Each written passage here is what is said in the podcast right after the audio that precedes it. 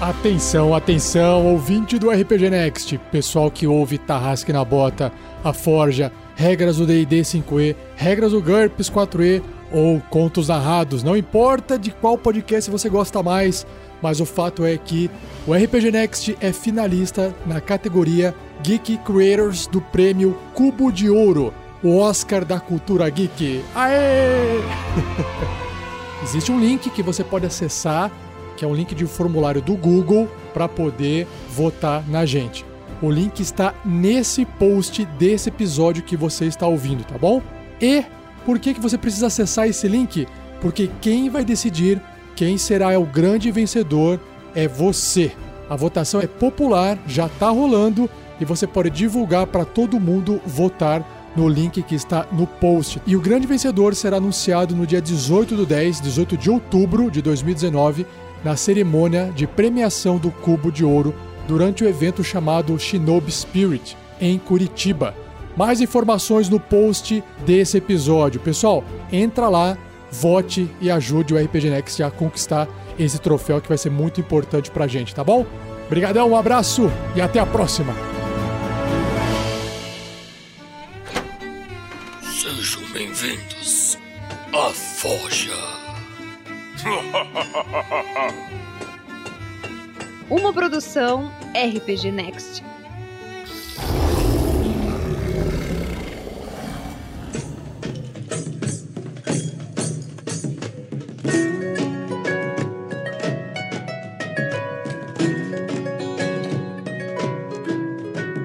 Então vamos começar mais uma Forja pelo RPG Next. A gente está ao vivo pelo YouTube a Forja, a gente trabalha exclusivamente pelo YouTube e uh, talvez você esteja ouvindo esse episódio em podcast. Ele sai um pouco depois do que ao vivo no YouTube, né? E ele é produzido aí, tratado e editado e sai em podcast pelo RPG Next Podcast, no feed da Forja e no feed principal do RPG Next. A melhor coisa que você faz é assinar o feed principal. Por quê? Porque se sair algum programa novo, alguma coisa diferente, ou é, os recados oficiais do RPG Next, eles estão todos nesse feed. Então, lembrando, é, a gente tem outros programas, tem saído muitas perguntas é, de quando é que vai voltar a SKT, Storm King's Thunder, aventura que o Rafael tá gravando é, em live no YouTube, aí ali na, na Storm King's Thunder, a SKT tem saído em outras mídias também, como Facebook, Twitch, etc. É, então, dando um recado para vocês, essa aventura deve voltar daqui a aproximadamente dois, três meses. O Rafael acredita que ele vai levar dois meses para montar a segunda temporada da aventura. Tá? Inclusive, ele já fez a primeira live de preparação. Então, tem gente que está acompanhando ele ao vivo, ele está fazendo nas segundas-feiras.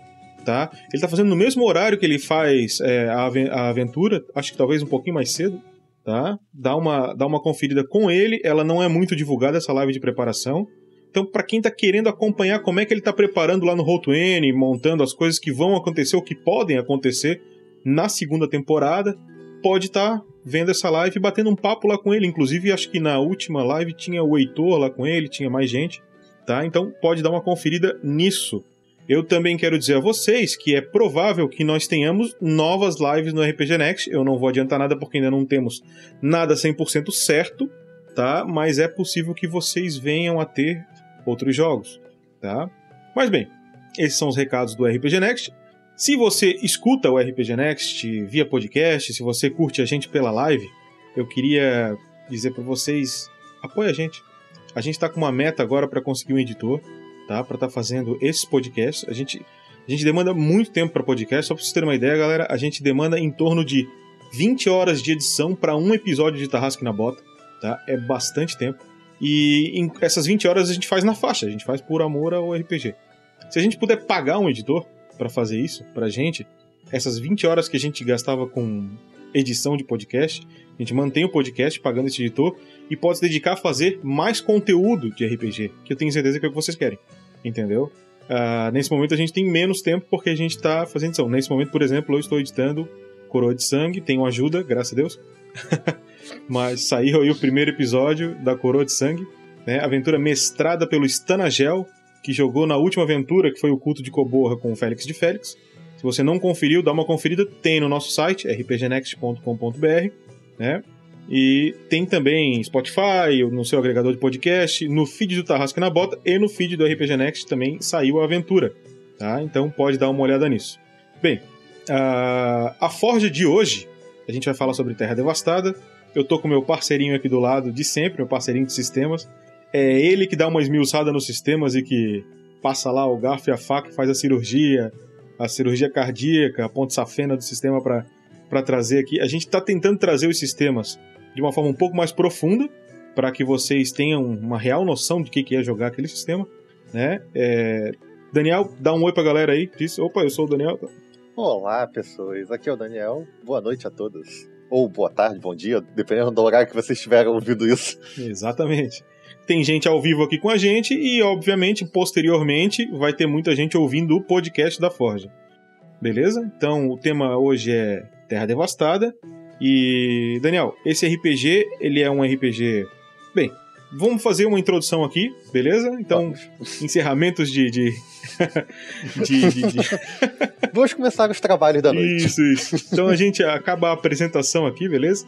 Tá? Então, se vocês tiverem alguma pergunta depois sobre outras coisas também a gente pode falar.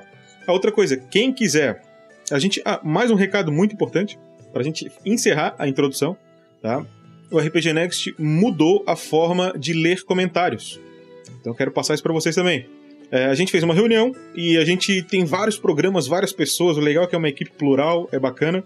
E tem gente que manda recado lá para a equipe do Rafael, tem gente que manda recado aqui para Forja, tem gente que quer saber do sistema que a gente está usando agora no Coroa de Sangue, e tem um monte de mensagem para um monte de coisa. Tem gente que faz pergunta de GURPS pro Vinícius, então a gente decidiu o seguinte: toda pergunta ela vai ser encaminhada pro programa, tá? que ela foi feita. Então, por exemplo, o comentário.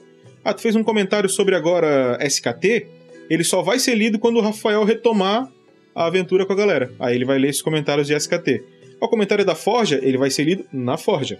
O comentário é sobre a aventura que tá rolando agora, da Coroa de Sangue, ele vai ser feito lá na aventura. Então a gente tomou essa decisão para que os comentários tenham um vínculo com aquilo que. com o programa que está sendo tocado no momento. Uh, talvez um comentário ele seja uma crítica ou seja um elogio geral no RPG Next. Aí é provável que qualquer pessoa possa estar tá lendo esses comentários, ele talvez até possa ser repetido, porque cabe ao editor daquele programa escolher o comentário ou não. Beleza? Então vocês vão comentar num programa e vai ser lido o comentário nele, então não esperem em outros, a gente mudou isso. Então agora encerramos a introdução. Então, toca o baixo, toca a vinheta. Opa, não tem vinheta.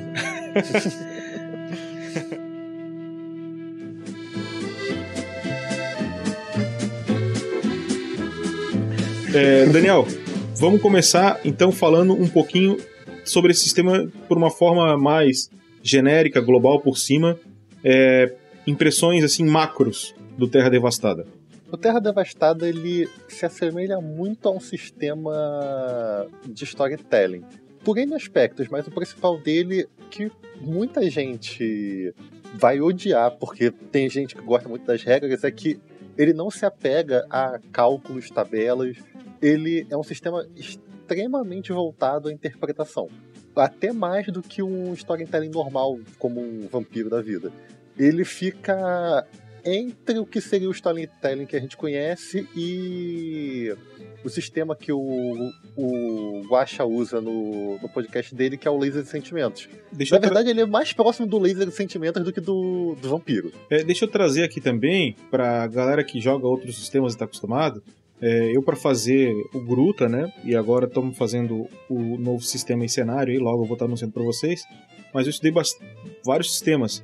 E acho que um sistema que tem muito a ver com Terra Devastada, talvez vocês já tenham jogado, é o Fate.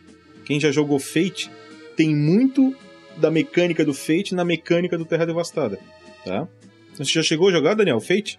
Não, eu cheguei a, a, ler sobre o assunto lá no grupo dos padrinhos há muito tempo atrás, quando o pessoal ficou comparando sistemas genéricos. E ah. aí, como sempre, entrou o GURPS na, na conversa. E era, Fate é o substituto do GURPS. Não! Tem essas particularidades. É. Aí invocamos o avatar do GURPS, que é o Vinícius. Aí você já viu onde é que esse ah, invo vai. Né? Invocou o Vinícius, ferrou. Aí é, não, tranca o jogo, Vinícius, vira carta em modo de defesa e deu. Já era, já era. não, não deu. Não deu pra derrubar, não. Mas então, eu o nome nunca do joguei, nunca cheguei a ler muito sobre o assunto. O que eu sei é o que o pessoal tava comentando no grupo naquela data. Então, o nome do autor, tá? É John Boger, ele é brasileiro, mas o nome dele é esse. Ele tem outros livros, chama-se O Corvo, um livro colaborativo, Terra Devastada, né? Obituário, Terra Devastada, a Terra Devastada Apocalipse, que é uma edição é, diferente dela. E a editora que tá lançando ele é a. Deixa eu pegar aqui pra vocês. É Retropunk Retropunk. tá? E ele foi lançado em 2016, em setembro. Então, a ficha do livro, galera, é essa daí, tá? E a gente vai estar comentando hoje Terra Devastada pra vocês. Só aproveitando quando você comentou das publicações dele, o Terra Devastada Apocalipse é uma, é uma nova versão do Terra Devastada. É a versão atual. Porque existe o Terra Devastada puro, que foi a primeira, e esse Terra Devastada Apocalipse é meio que a segunda versão, com algumas revisões. Por mais simples que sejam as regras, mudou alguma coisa. Então, assim, voltando ao que nós estávamos falando sobre, sobre o, que é o sistema em si. Como comentei, ele é muito voltado ao, ao storytelling, a você interpretar mesmo seu personagem. Para vocês terem uma ideia, só existe um, uma característica na ficha em si que é relacionada à pontuação para você ficar acompanhando. Todo o resto do, da ficha é completamente descritivo. Nada disso. Não tem. Ah, tem uma tabela de perícia. Não tem. Tem uma tabela de vantagens e desvantagens. Completamente descritivo. Ele define alguns pontos base para se, ser, ser feita uma ficha de personagem. Você fazer um personagemzinho do zero bonitinho. Que são bem simples. Ele define quatro pontos. E como já é de praxe, nós, nos outros programas que a gente fala de sistema, vamos abordar as regras e tentar fazer um personagemzinho para que vocês consigam entender da melhor forma possível. É isso aí. Então, assim, o- um dos pontos, por mais simples que seja para poder você montar o seu personagem, ele coloca como definição de nome. Mas não só o nome pura e simplesmente como a gente bota na ficha. Ele incentiva você a colocar apelidos e outras alcunhas para o seu personagem. Porque, vamos botar aqui um bom exemplo. É, Walking Dead. Walking Dead, quem conhece a série vai, vai se identificar com o que eu vou falar, ou já vai saber antecipadamente, que existe um vilão na série que é o Governador. Ele é conhecido com, como essa alcunha. O nome dele em si, acho que pouquíssimas pessoas, só as pessoas próximas dele mesmo que conhecem o nome verdadeiro dele, mas ele tem essa alcunha de O Governador. Então, o, no sistema da Terra Devastada, ele incentiva você a ter esses outros nomes que o personagem possa ser conhecido para que você consiga fazer vínculos de outras pessoas conhecerem ele por outras maneiras. Afinal, o mundo se foi, como nós conhecemos, e as pessoas não são mais as mesmas. Você pode usar o seu nome de sempre, seu nome de certidão, por assim dizer, para se apresentar a qualquer pessoa, mas você pode ter o seu nome de guerra, de matador, ou então de dominador daquela região, alguma coisa do tipo. Então, esse é um dos pontos, é um, um dos quatro pontos de formação de ficha de personagem. O segundo ponto é a respeito das características.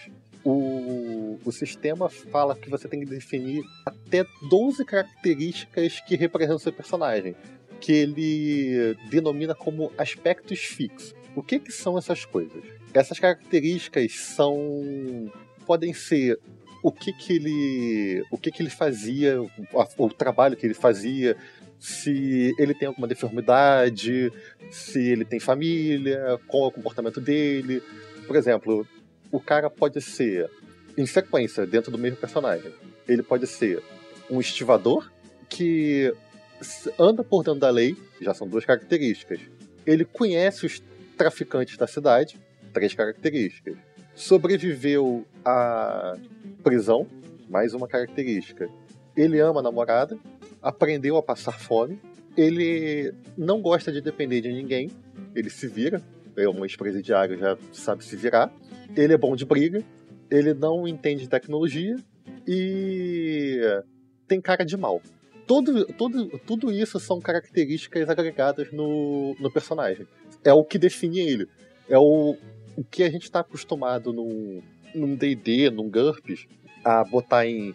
Tem perícias, tem essas características aqui, vantagens, desvantagens, ou então algo relacionado aos seus pontos de, de atributo. Ah, se você tem até tanto de força, você é considerado uma força mediana na, da sociedade. Se você tem acima de tanto, você é, é mais forte que a média, esse tipo de coisa. Não existe essas comparações. Você define isso dentro dessa. Essas características, dessas né? Exatamente, dessas características do seu personagem. E ele define esse limite de até 12. Você pode colocar menos, mas por que, que é importante você definir direito essas coisas? Porque, como eu falei, o sistema ele não tem essas tabelas e a mecânica dele é muito voltada à interpretação. Então, quando você for fazer lá na frente, quando a gente for entrar na parte de testes e coisas do tipo, essas características dele é que vão ser, ser a mecânica mestra para rolagem de dados. Então, assim, essas características elas podem ser consideradas boas ou ruins e ou ambíguas dependendo da situação. Tipo, o você ter cara de mal pode ser uma coisa boa pra, porque mantém as pessoas elas vão evitar falar com você porque sei lá ele pode puxar uma faca de repente, não sei, ele tem uma cara meio esquisita. Ou então pode ser visto como uma pessoa, como algo bom, porque você pode, você pode passar num determinado, em determinados lugares que ninguém vai mexer com você. Ninguém vai querer te parar, porque vai ter medo de que você faça alguma coisa. Uhum. Então, são coisas, são características que você vai poder colocar e determinadas situações vão dizer se elas podem ou não ser benéficas pro que você quer. Entendidos? Manda ver. Continuando. Das quatro, das quatro pontos que eu falei para criação de ficha, já falamos de dois. O terceiro ponto é definição de uma condição. Então, que é o, o chamado de aspecto temporário.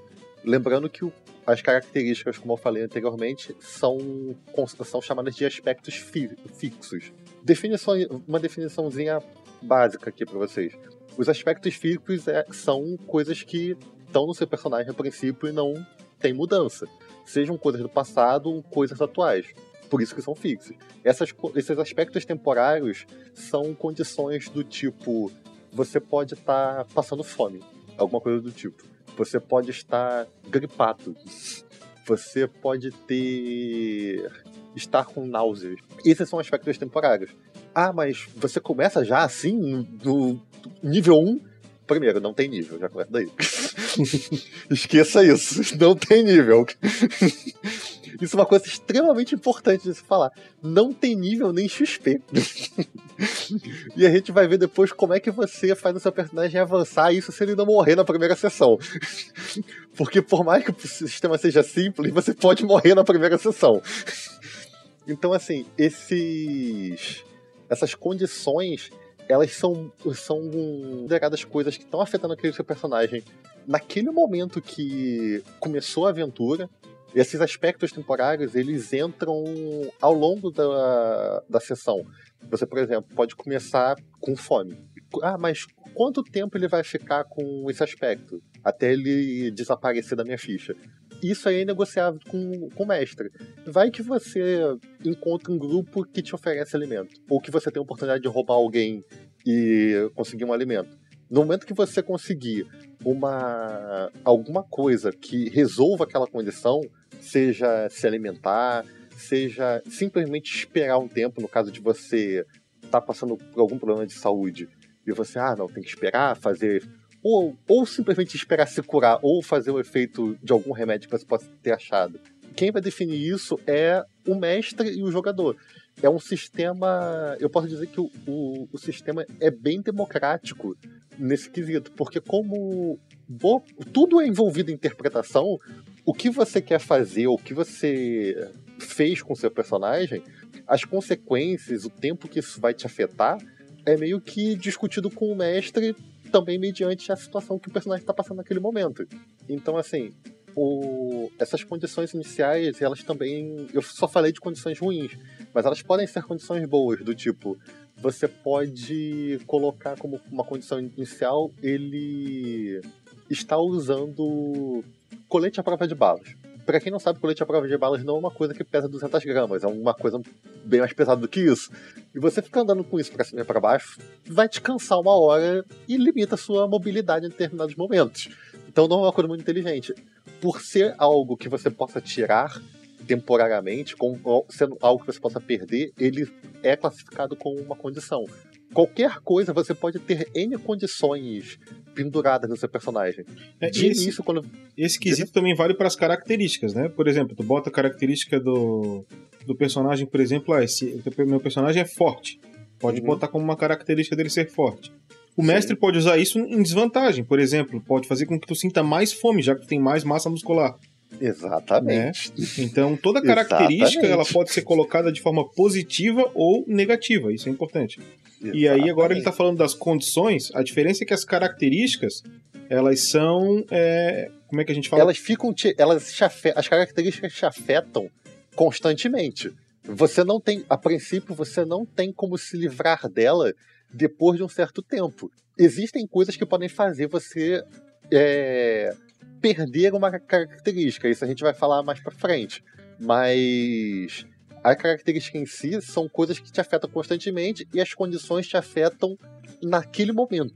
Seja aquele minuto ou pelos próximos dias. Compreendido?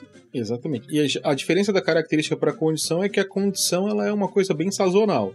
Ela, Uhum. ela, ela, ela entra e sai o tempo todo na aventura, tu pode estar trocando essas condições. A característica Exatamente. já é uma coisa mais fixa, Uhum. né? Essa é a difer- é a Exatamente. diferença.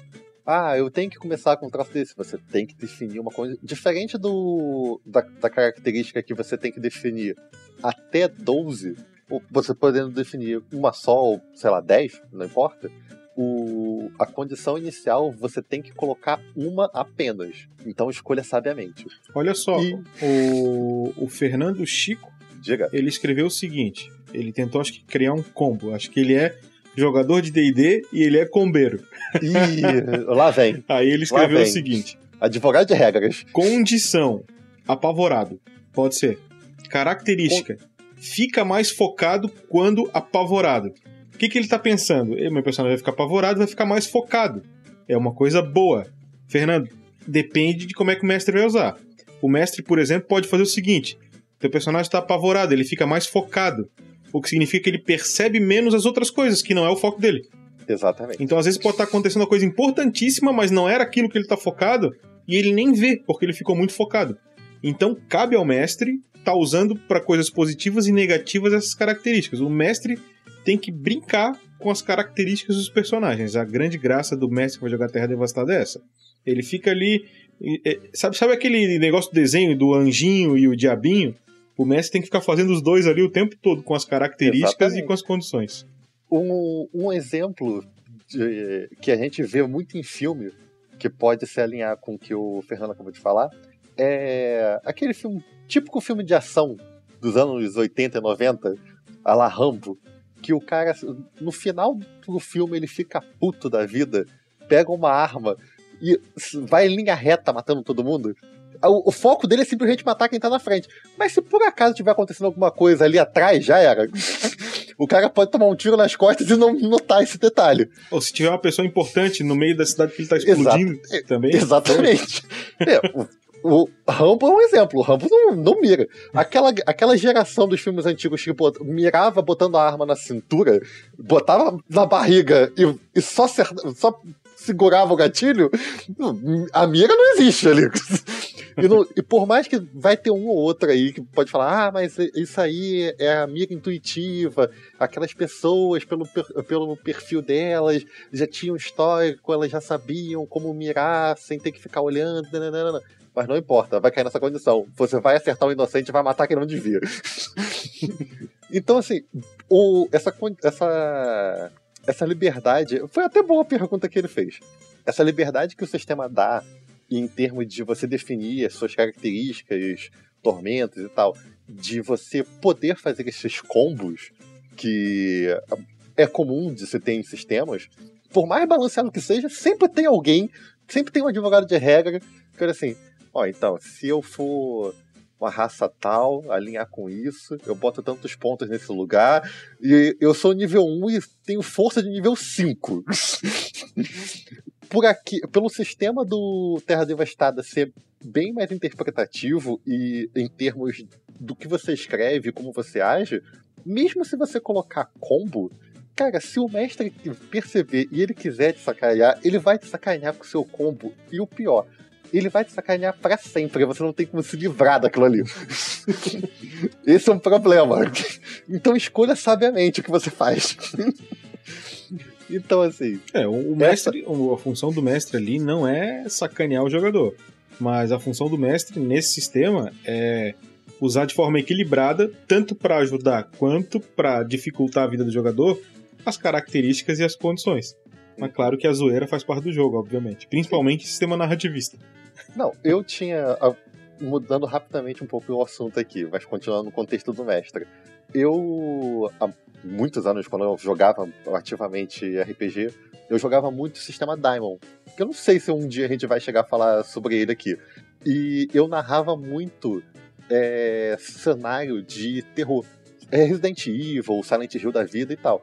E a minha mesa sabia que quando eu mestrava, eu mestrava o seguinte, ó, eu vou fazer para poder vocês morrerem, sobrevivam, dá teu jeito. eu, eu mestrava, a, tinha a linha reta do esse aqui é o objetivo, vocês têm que dar um jeito. Invariavelmente alguém morria no meio do caminho. É assim que funciona, meu filho. O mestre tem que fazer as pessoas se divertirem, mas ele pode se divertir também.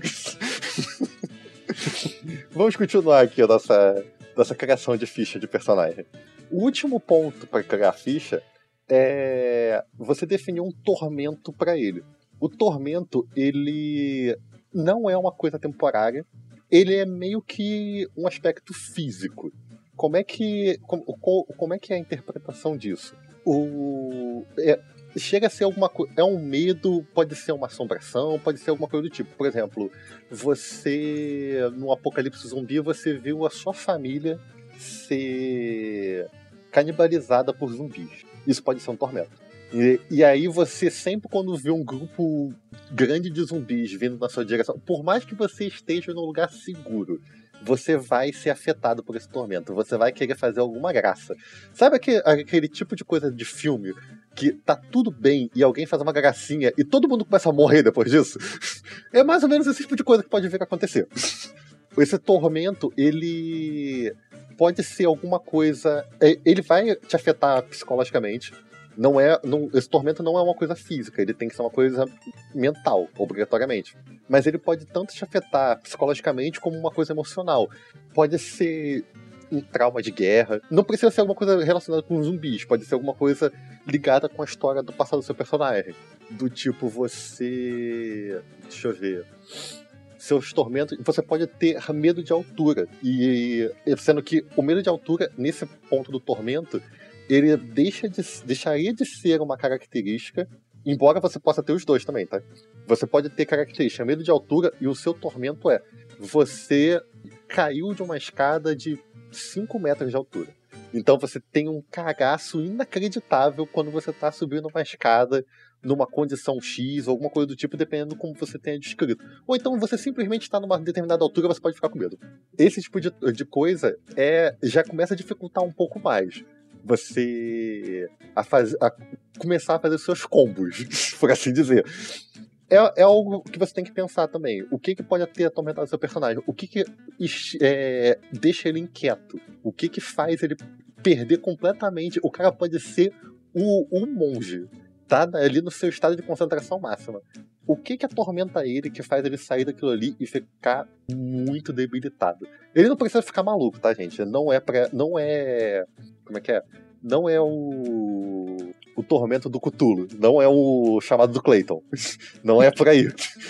É alguma coisa que você presenciou, você passou por alguma coisa e aquilo ali te deixou muito marcado. E Dá, bota, bota um passa... exemplo, bota um exemplo de tormenta aí.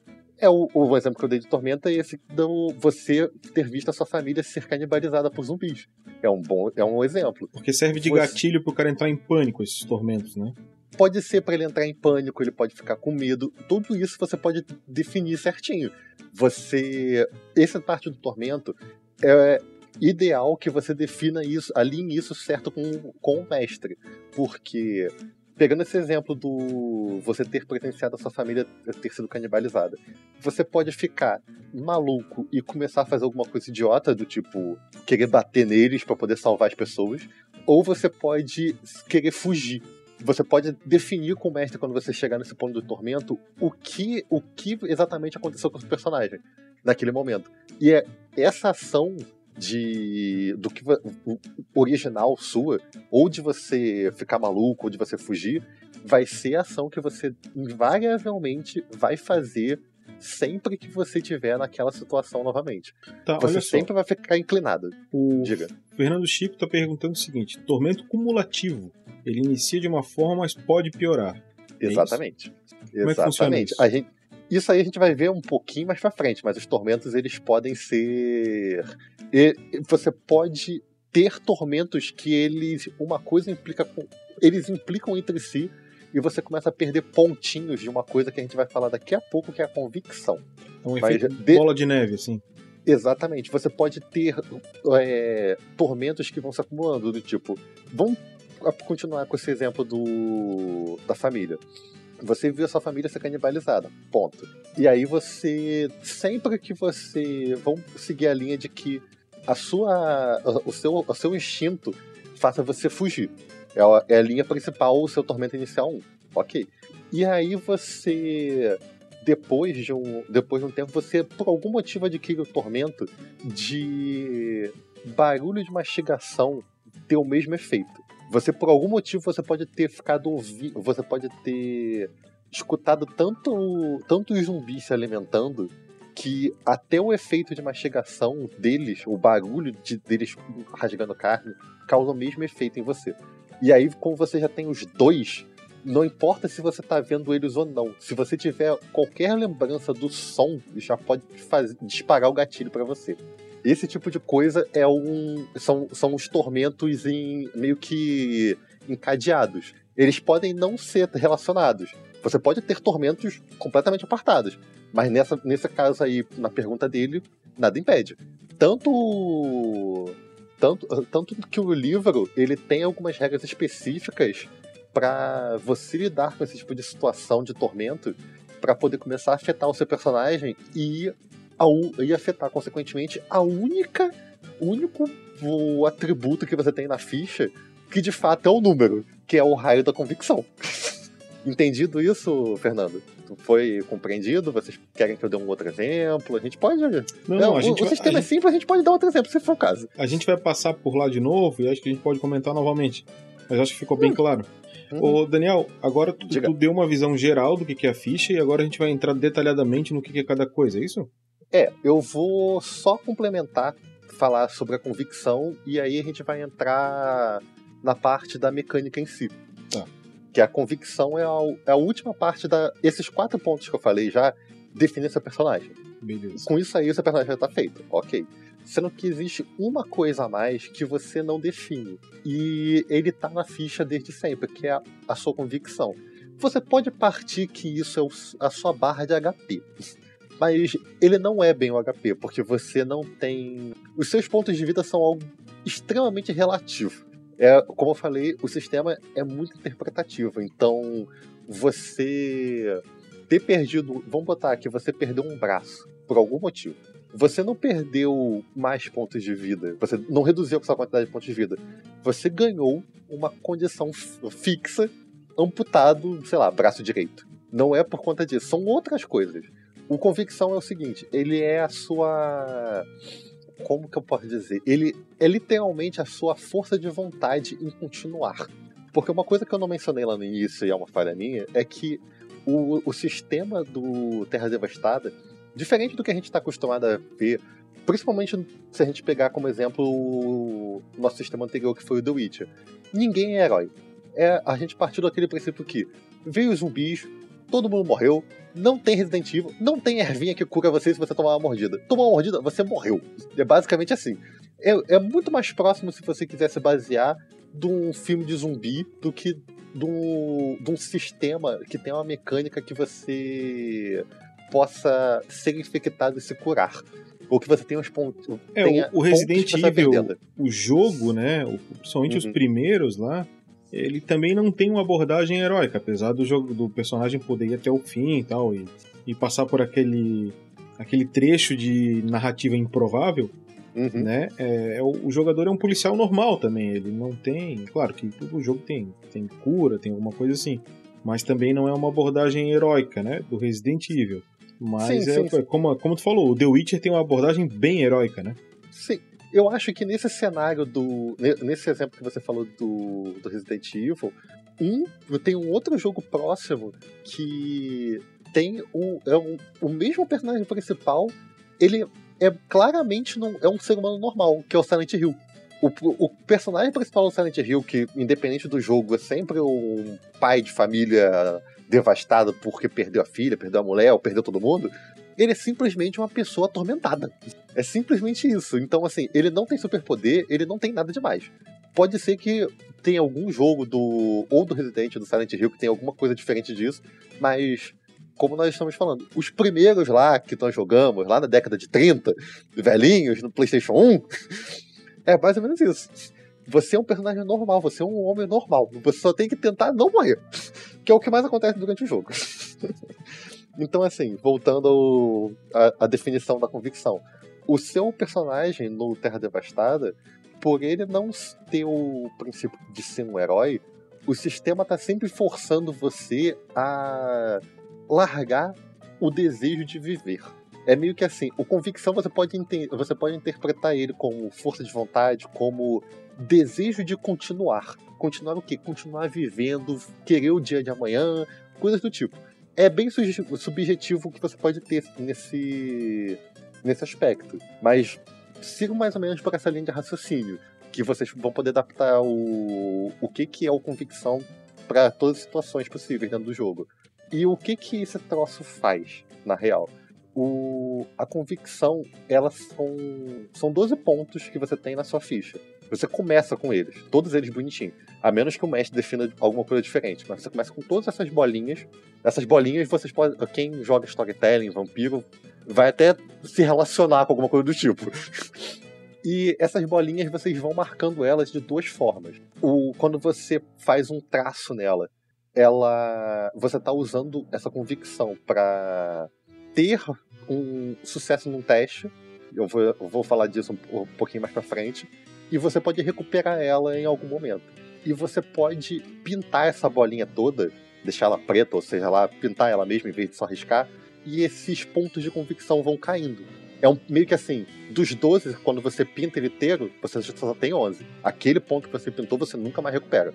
E isso vai ter um efeito mais na frente, que quanto mais pontos você for perdendo, esses pontos pintados que você não recupera, o seu personagem vai chegando mais próximo do do que seria aquele limiar de, de human- humanidade racional. Mesmo que você não seja um, um zumbi, você vai se tornar um ser humano completamente maluco. Mas você vai se tornar maluco por alguma algum trauma? Não, vai ser alguma coisa do tipo, você já largou de mão. Você não, não tem mais confiança em você mesmo, você não tem mais vontade de tentar fazer funcionar, você simplesmente largou. E quando chega em determinado dos pontos de convicção, tem algumas situações que o seu personagem simplesmente deixa de existir. Não é que ele morra, você simplesmente ele não tem mais como você jogar com ele, porque ele se torna meio que um peso de papel como pessoa. Ele continua vivendo, mas ele não tem mais desejo de fazer nada. Ele toma tanto redutor que não importa o dado que você jogue, você nunca vai conseguir tirar, tirar o sucesso. Estamos entendidos a respeito disso? Eu sei que é uma coisa meio complicada e meio subjetiva demais, mas. Mas a gente, parte- a gente vai abordar daqui a pouco nas mecânicas, né? Exatamente, a gente vai Isso. entrar agora na parte das mecânicas. É porque essa parte da convicção ela é, é importante para essa parte do, dos testes, justamente por conta do, do gerenciamento de, de recurso. Porque o que acontece? Tem alguém, antes de entrar nos testes, alguém tem mais alguma pergunta, alguma dúvida aí no chat? Qualquer coisa a gente Cara, pode dar mais é, exemplos, toca porque melhor. se aparecer eu faço um- uma pausa para a Uma gente intervenção aqui, tudo pra bem? gente Então responder. tá. Então, agora a gente acabou a visão geral da mecânica, né? Depois a gente vai falar um pouquinho de cenário também, né? Exatamente. Tá, então o a gente sistema é curtinho, ainda tá cedo. Tranquilamente a gente consegue falar. Acho que o sistema curtinho até fa- facilita a nossa vida para poder permitir algumas, alguns comentários, alguns outros exemplos. Mas Inclusive, ele é um sistema muito bom pra gravar podcast. Sim. É. Eu, eu acho que é por isso que o Guacha usa tanto o laser sentimento, porque é muito simples. Você senta no. Você Agora que a gente explicou como é que faz a ficha e tal, eu vou entrar na parte de testes e vocês vão ver que. Você- se você for sentar numa mesa que, e você nunca jogou Terra Devastada, o mestre vai te explicar em, sei lá, 10 minutos o que, que você tem que fazer e você já vai entender como é que é a mecânica inteira do negócio. Não tem, não tem muito mistério, não tem muito o que você o que, o que você tem de dificuldade com regra. É, Não tem conta, não tem tabela. E se o É- sistema não tem uma abordagem tática também, né? Por isso, Sim. logicamente, porque ele é narrativista. Exatamente. Então, assim, a questão do- dos testes. Assim como alguns sistemas simplistas, ele não tem uma parte de testes gerais e testes de, de combate. Os testes deles abordam os dois cenários. Tanto um, um combate contra um NPC, um zumbi ou qualquer coisa do tipo, como um PVP. Então as regras que eu vou falar aqui, ele. ela é usada para todos os casos que você precisa de fato saber se teve sucesso ou não. E basicamente é o seguinte: o sistema ele usa D6. Só, só dados dos seis lados, que é o mais simples, é o mais comum de você usar. E os únicos valores válidos são os valores pares. Quando você rola um dado e você tira o 6, acontece aquele efeito de abrir o dado e você joga de novo. E aqueles valores vão se somando enquanto você continuar sendo 6. Então, assim, o- os testes, o livro sugere que são classificados em três níveis. Você tem que ter um sucesso para coisas simples e corriqueiras, dois para coisas que você pode ter um nível de dificuldade, mas você sabe mais ou menos como fazer, mas você precisa de tempo, ou, ou é uma coisa um pouco mais, ah, mais difícil do, do que você conhece, e três pontos de sucesso, três dados de sucesso, se for uma coisa muito complicada. Tá, Daniel, Ou por. tá, tá um Diga. pouco complicado a explicação. Vamos lá. Vamos lá, vamos lá. O Tá. teu personagem vai fazer um teste. Vamos dar um exemplo de um teste. Ah, eu tenho um- uma corda aqui com gancho Uhum. e eu quero jogar esse gancho em cima da mureta lá e eu quero que ele prenda naquilo, né? E, e para mim poder escalar, beleza? Então, Ok, talvez beleza. até o cara possa até fazer dois testes. Vamos ver se tu acerta lá o gancho, vamos ver se tu consegue subir escalando. Pode ser até dois Na testes. verdade, são dois testes, É. exatamente. Mas vamos, porque vamos pensar, vamos simplificar. É o teste do subir escalando. Vamos lá, vamos subir escalando que é mais fácil. Ok. Beleza? Então, vamos assim, lá. o- Eu quero subir escalando. Aí eu vou fazer uma jogada de dados. Quantos dados esse Uhum. personagem vai jogar? Esse jogador. Esse jogador, a quantidade de dados que ele vai jogar é definida pelas características, tormento, tormento não, condições e Isso. todo o resto ao redor dele. Então vamos supor Então, o seguinte: eu não tenho nenhuma característica que aborde essa questão. Você não tem nenhum dado a mais vindo de característica. Perfeito. Então, mas o que, que seria o dado base? O dado base para poder você jogar, se vo- você não tem dado nenhum, basicamente. Se você não tem. o somatório de tudo que você tem na sua ficha não te der nenhum dado, você não tem como fazer aquilo ali. Você tem falha direto. Entendi. Então, se na minha ficha, nas minhas características, por exemplo, ele vai ler lá a característica ah, tal, A, B, C, pô, não tem nada que ajudasse o cara a escalar. Então Uhum. ele nem joga, ele já não consegue. Ele não vai conseguir. Ele pode. Você pode colocar, tipo, vamos partir do princípio que ele tenha. Que ele seja um, personagem forte. Ele não tem habilidade em escalada, mas ele seja uma pessoa forte. Então ele vai ter um, um dadinho ali pra ele jogar. Porque ele é forte. Ele, ele não tem. É, porque ele tem que pelo menos conseguir se, se, se erguer. pelo menos isso. Ele tem. O, tem não, tem nenhuma caracter, não tem nenhuma condição do tipo, ele tá cansado, alguma coisa do tipo que faça ele perder. Ok. Ele não tem nada que. Se eu tivesse uma característica ladrão, por exemplo, poderia me dar mais um dado. Pode Sim. ser uma atividade que me exija fazer esse tipo de coisa, né? Exatamente. E o tormento, nesse caso, ele é situacional, do tipo, Vamos pegar aquele tormento que o cara tá sendo cercado por uma horda de zumbis e ele tem um tormento que ele foge. O tormento dele é conveniente para que ele tenha um dado a mais de força de vontade por algum motivo para poder subir naquela corda. Esse tipo de coisa. Aí no final das contas, você teria dois dados para jogar: o seu dado de por você forte e mais um dado por você ter o tormento. Isso aí é o base da sua ficha bonitinha. Mas vamos botar que você, o chefe, o, o chefe não, o mestre definiu para você que você tem que ter no mínimo dois de sucesso, dois dados de sucesso para poder você conseguir passar nesse teste. O que, que é o dado de sucesso? Como eu falei, você rola um D6 e só os valores pares aqui contam. Se você for ímpar, aquele dado não é usado. E se você tirar um 6, você rola o dado de novo. Sendo que, além desse, de, desses dois dados que você teria para jogar pela sua, pela sua ficha, se você quiser, você pode gastar um ponto da sua convicção para poder você ganhar um dado a mais. Então, tipo, naquele cenário que É uma jogada falou, de desespero essa. Não... Na, jo na jogada eu tô, tô precisando. Tô precisando muito. Aí você gasta ali um pontinho para poder você subir. Praticamente então, vida ou morte, essa jogada. É basicamente isso. basicamente isso. Você pode, se eu não me engano, o sistema deixa que você gaste a quantidade de pontos de convicção que você quiser para poder você fazer esse tipo de coisa. Sendo que você tem que entender que o ponto de convicção, ele só recupera um ponto a cada uma hora dentro do jogo. Então, dependendo do, do timing que, que for a narrativa, você vai demorar muito a, a usar aquilo ali. Tá. Ô, então, naqueles... Daniel, pra gente Chega. entender também com quantos pontos de convicção o jogador inicia? 12. É como eu falei, você começa com todos os 12 pontos. Perfeito. Isso não é. Esses pontos de convicção, eles não são não, não são sorteados, né, nada do tipo. Todo mundo começa igual.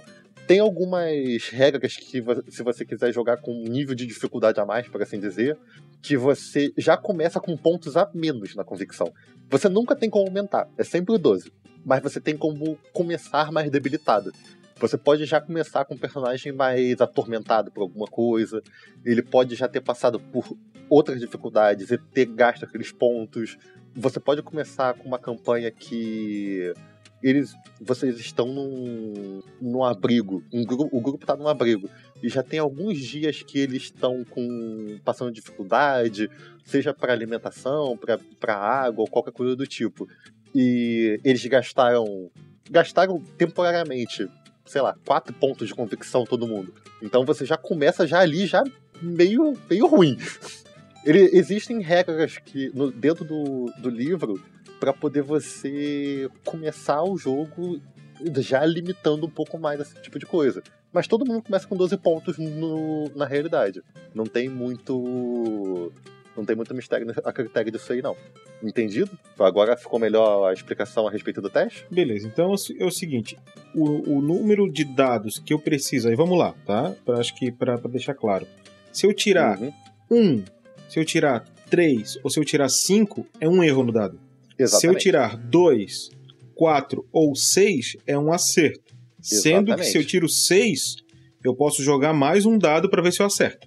Exatamente. Né? Então vamos lá. Então os números ímpares são erros. Os números pares Exatamente. são acertos. Se uhum. o cara tirar 6, ele tem direito a jogar mais um dado, que é bom. Por quê? Porque as jogadas de dificuldade são o seguinte: eu preciso pelo menos ter um acerto para acertar uma jogada trivial.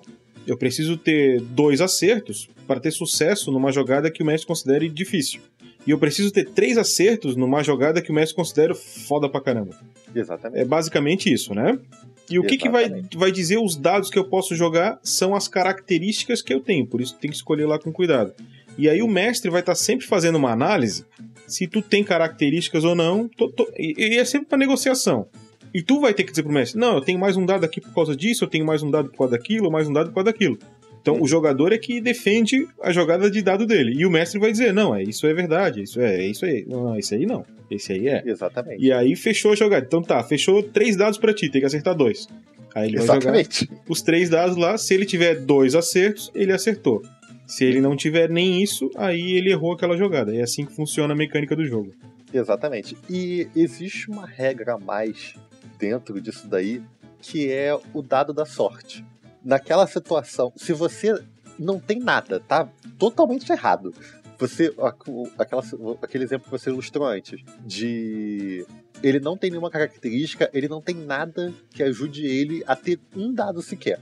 Porque uma coisa que eu não mencionei é que você ganha dados com características e também perde dados com características. Você pode ter características que fazem você perder dados, dependendo do cenário. Do tipo, você tá fazendo. Vamos botar esse, esse, mesmo exemplo de subir a corda. Você tem os três dados aí bonitinhos. Os três dados não, você tem os dois dados. Por você ser forte e porque você é ladrão. Mas você tá com uma condição de estar cansado. Você perde um dado. Vou, vou aproveitar o nosso silêncio para jogar aqui o Fernando Chico fez mais uma ponderação aqui. Ele falou o seguinte: mureta e gancho. O que de característica o teu personagem tem que pode ajudar a, fa a fazer isso? Acho que a gente até chegou, chegou a citar aqui, né? Mas vamos, vamos supor aqui, tá? É, o cara... é porque a gente tinha. A, jogar, é, a gente tinha definido que o jogar o gancho na mureta e o subir eram coisas diferentes. Testes mas no caso a gente tá perguntando com o jogar o gancho, o, o que ele poderia ter descrito de característica para esse tipo ó, de coisa. Vou dar um exemplo aqui, ó. O cara é da minha terra, de Florianópolis, o cara é de lá. Beleza? Vamos supor. Tá? Sim. O cara é da minha terrinha. E aí o seguinte: ele é pescador e ele joga tarrafa. Então o cara pode dizer, pô, o cara é pescador, ele joga tarrafa, a característica é pescador. O mestre uhum. pode considerar, pô, um cara que faz uns lances de tarrafa pode ser um cara que saiba lançar uns ganchos. Sim. Por exemplo, cabe ao mestre definir se ele aceita aquilo ou não. E vai ser sempre uma negociação, porque por que, que é negociável? Porque é diferente, o D&D tem número, entende? Sim. Então, ó, tu precisa de 15, tu vai jogar um dado, tem que tirar 15 ou mais. Nesse sistema, tu vai ter o quanto que tu precisa. O problema é que esse quanto que tu precisa é definido através de coisas subjetivas, que são as características. E elas são completamente subjetivas. Por exemplo, pescador. O pescador, ele sabe pescar. Agora, cabe a esse grupo definir, puta, mas ele sabe pescar. Mas, pô, se ele sabe pescar, pode ser que ele entenda do clima. Então eu posso dar bônus para ele para isso. Ah, se ele Sim. sabe pescar, então, pô, ele deve saber nadar também, ele é pescador. Então ele pode ter um bônus para natação. Então, é, vai caber ali essas características que tu colocou, uhum. fazer isso aí ou não, né? É... Exatamente. Exatamente. Então, assim, o, o jogar o gancho na moreta, uma coisa que ninguém questiona é que no DD, vamos botar aí, quando você faz um teste para poder acertar o gancho lá, ninguém se pergunta se. Ah, eu acertei, consegui jogar o gancho lá em cima. Você tinha, tinha certeza que você ia conseguir prender ele em alguma coisa? E se a parede lá em cima for reta, é. bonita, e o teu gancho não conseguir se prender, tu conseguiu jogar. E como é que funciona? Então é muita, é, é, muita questão de descritiva, como a gente tem falado esse sistema desde o início. É uh, muita questão de cenário e o mestre descrever o que está acontecendo e ter aquela diplomacia. O que, que você consegue fazer com essas características. Esse exemplo que você deu para o pescador foi muito bom, porque ele conseguiu é, contemplar o. Você entender de. Talvez entender de clima, você conseguir ter pelo menos o, o manejo de saber jogar uma corda, natação, entre outras coisas. Então, assim, esse essas características todas que você, que você colocou, elas são, são excelentes para poder a gente ter essa visão de como usar essas coisas no quando a gente for fazer um teste. Que a princípio, ah, o cara é só pescador, mas tá, como é que eu faço para poder fazer um pescador subir o muro? Você já deu um exemplo. funciona.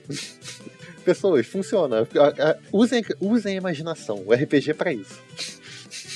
Então vamos lá, começando nas características. Uhum. Começando as características, o para poder fazer esses testes, você quer dizer? É. Então, você tem um pontinho para cada característica do, do seu personagem que seja vantajosa. Se você tem mais de uma interpretação para aquela característica, não importa. Vai ser só um dado, tá? Tá. Por exemplo, você o ganha... pescador joga tarrafa e ele faz outra coisa que poderia dar o bônus do gancho. Não, aquela característica gera só é um só, dado. É só o pescador, se der por satisfeito. Tá.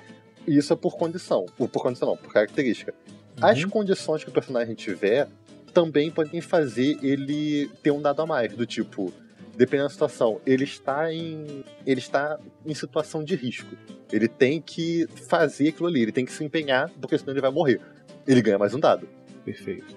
é o tormento. A gente pode pegar aquele tormento de ele sempre tenta é, sempre tenta fugir para sobreviver. É o, o, a consequência do tormento dele. Mais um dado. Isso aí, ele já soma três dados positivos com, com, todos, com todos os atributos, com todas as características ao redor da ficha dele. Sendo que aí ele tem também os lados negativos, do tipo, você pode ter uma condição que é o estar cansado, menos um dado. Dos três você só tem dois. Esse tipo de coisa. A, a sua característica também pode influenciar em você. Do tipo, você pode ser pescador. Ok, eu sei subir a corda, sabe? Mas você é um pescador gordo. você é pesado, você não tem uma característica que você é forte. E aí, o mestre pode colocar que você não tem força suficiente para você conseguir se erguer na corda. Menos um dado. Você só tem um. É basicamente esse tipo de, de conta que você faz para poder você saber quantos dados você tem que rolar. E além, além disso, você tem aquela condição do de usar sua convicção. Você pode usar os seus pontos de convicção para conseguir mais dados. Lembrando que você só tem 12 pontinhos de convicção, que eles demoram uma horinha para poder você recuperar cada um por vez. Não é porque você gastou quatro pontos de uma vez que daqui a uma hora vai curar os quatro, não, tá? Ele vai curar um em um em um. Tá, quando tu fala uma hora de jogo, é uma hora de jogo do jogador ou do personagem? A princípio é dentro do jogo. A menos que você, narrando o jogo, você queira fazer de uma forma diferente. Mas é dentro do jogo, dentro da narrativa. Ou seja, se meu personagem dormiu 8 horas, ele recuperou 8 pontos. Sim. Tá. Então, assim, o, a situação extrema que, eu, que pode acontecer é como você mencionou, do ele não tem nada para poder rolar. Ou então os pontos se anularem. Tipo, você tinha três dados com as suas características e você tem menos três dados por alguma interpretação de outras características que você tenha. Ou seja, você não tem nada. Se você tiver numa, nessa situação, tô ferrado, não tem nada, você não tem nem como botar um ponto de convicção. Você já gastou todos os 12 que você tinha.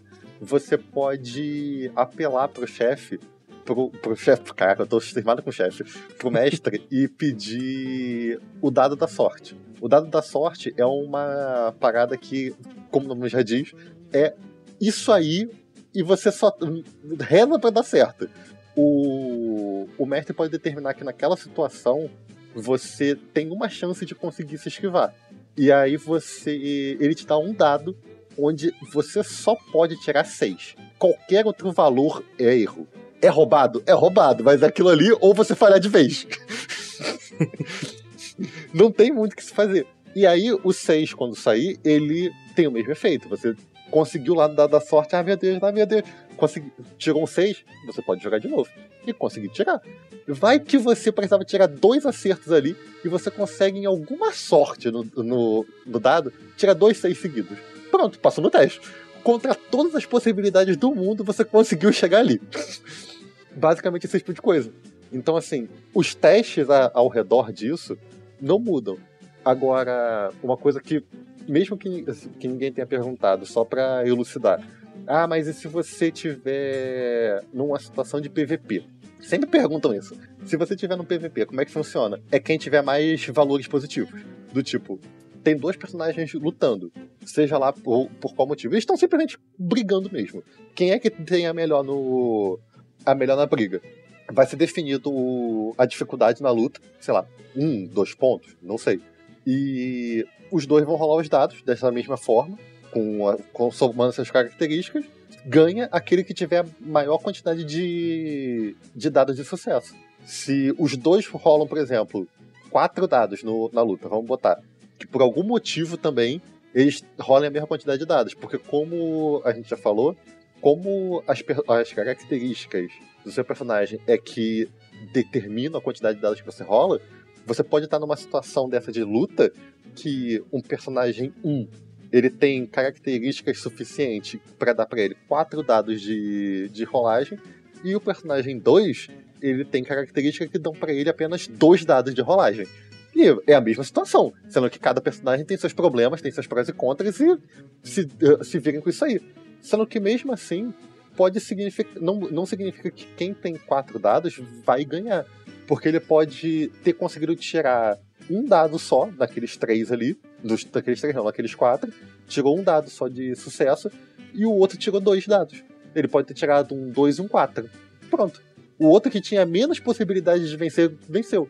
É aquela parada que acontece em filmes, jogos e afins. De você, caraca, nunca, nunca que aquele baixinho raquítico vai conseguir matar o gigante da colina. E o cara foi lá e derrubou o gigante da colina. Contra todas as possibilidades do mundo. Acontece. É assim que funciona o, funcionaria o PVP. A parte de combate é contra inimigos, não personagens, é o mesmo princípio. O, sendo que não seria pelo dado por quem tivesse mais sucesso. É um teste, o mestre vai falar, ah, para você derrubar o candão ou matar ele, uma coisa do tipo, é tantos, é, é tantos dados de sucesso. Rola aí e vê o que acontece. Não tem mistério. É a mecânica mesma. Perguntas, dúvidas. Vamos dar uma olhada então? Sim. Ah, acho que não. Acho que podemos prosseguir, cara. Uhum. Por que pareça, já estamos terminando.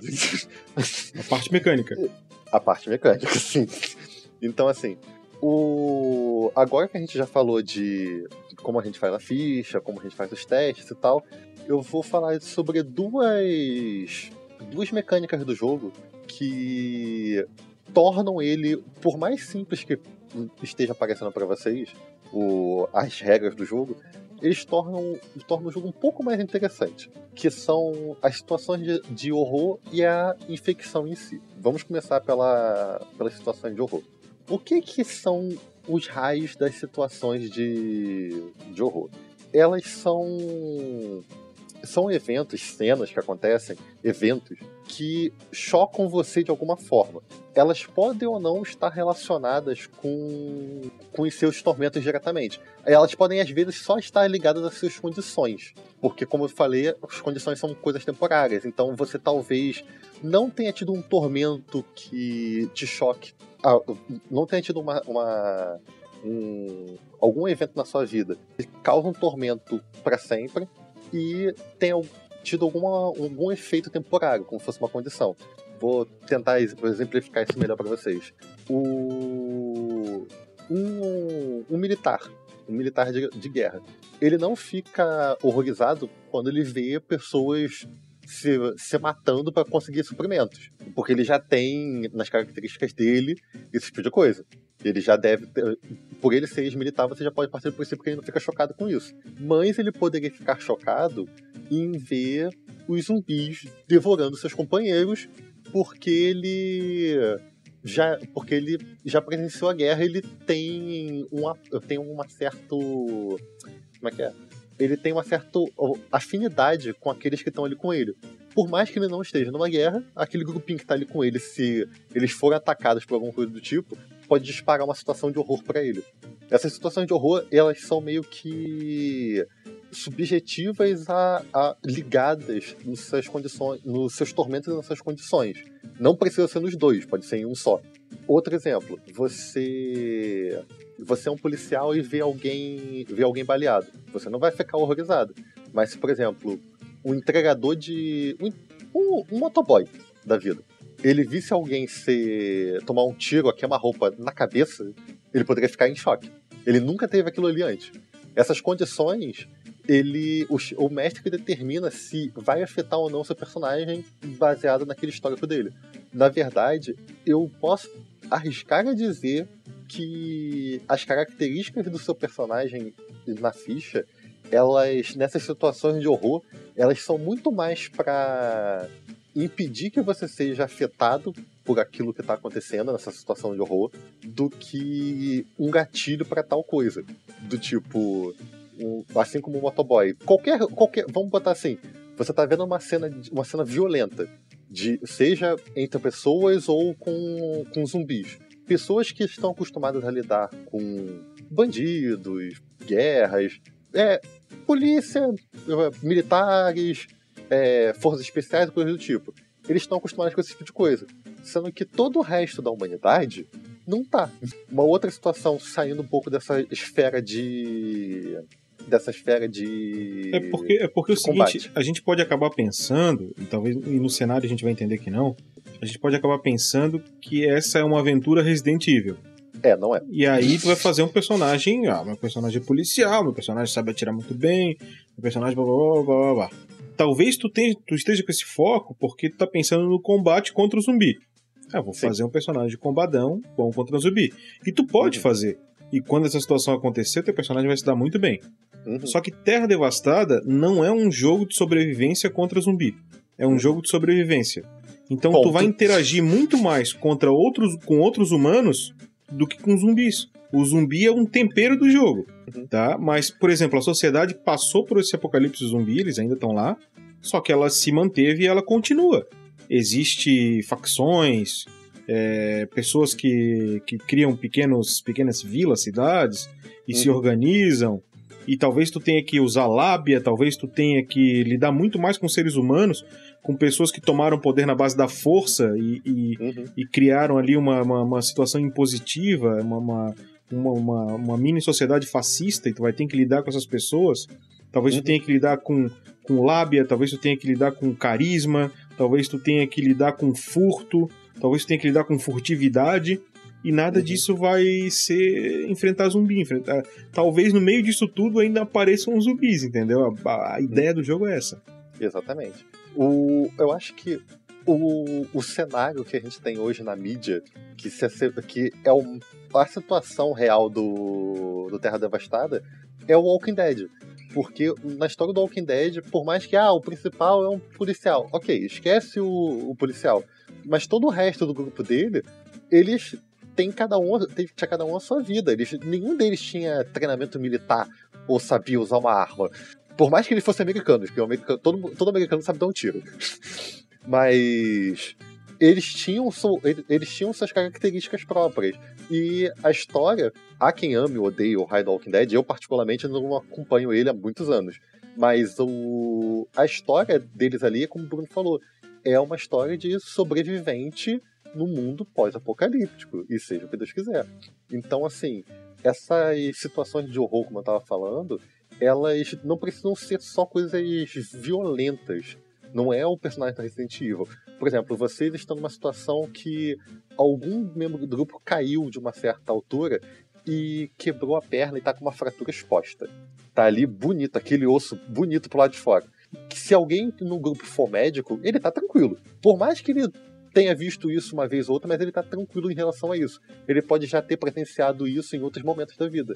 Dificilmente Mas, ele o- vai ser um médico que entra em pânico com sangue, né? Por exemplo. Exatamente. E outros personagens podem, meu Deus, caraca, ferrou, ferrou, ferrou, ferrou. Esses, essas situações de horror, eles au- automaticamente causam no, no perso- nos personagens afetados alguma condição temporária. Eles podem ficar com depressão, podem ter náuseas, podem ficar aflitos, podem ter crises de vômito, ficar com alguma paranoia, neurose. Eles podem ficar com qualquer condição temporária nessas situações de horror. Ah, como é que eu sei se você passou ou não, se eu vou ter ou não essa condição? O mestre vai definir a, situação, a cena, a cena bonitinha pra vocês, vai determinar, ah, não, fulano do, do grupo, só o fulano que passa disso daqui porque ele já já presenciou coisas próximas, então ele tá tranquilo, mas todos os outros têm que fazer um teste com dificuldade 2. Quem não passar vai ganhar uma condição. Basicamente isso.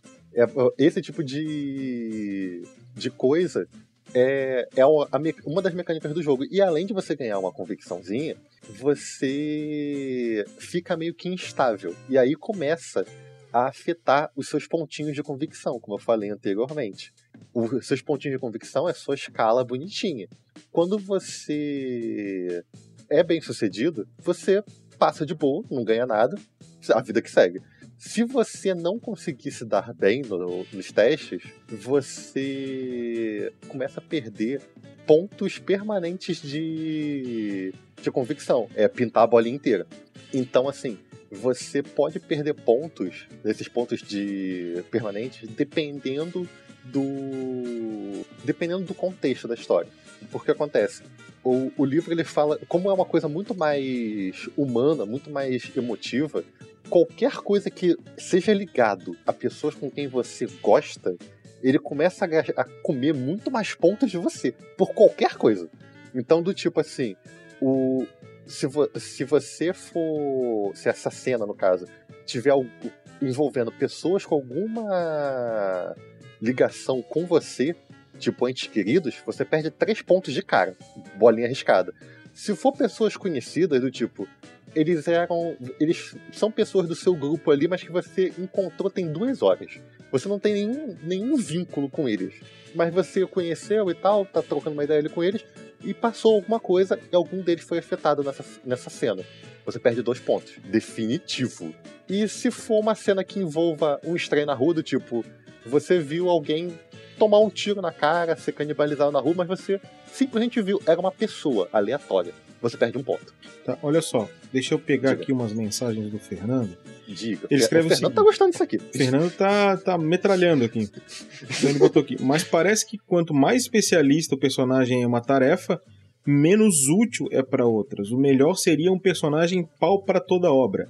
Aí, eu acho que é o seguinte, cara. Se tu vai jogar solo, um personagem pau pra toda obra é o ideal.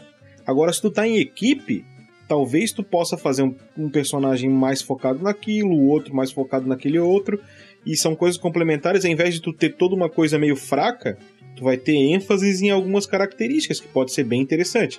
Então, é, essa questão do, do pau pra toda obra depende.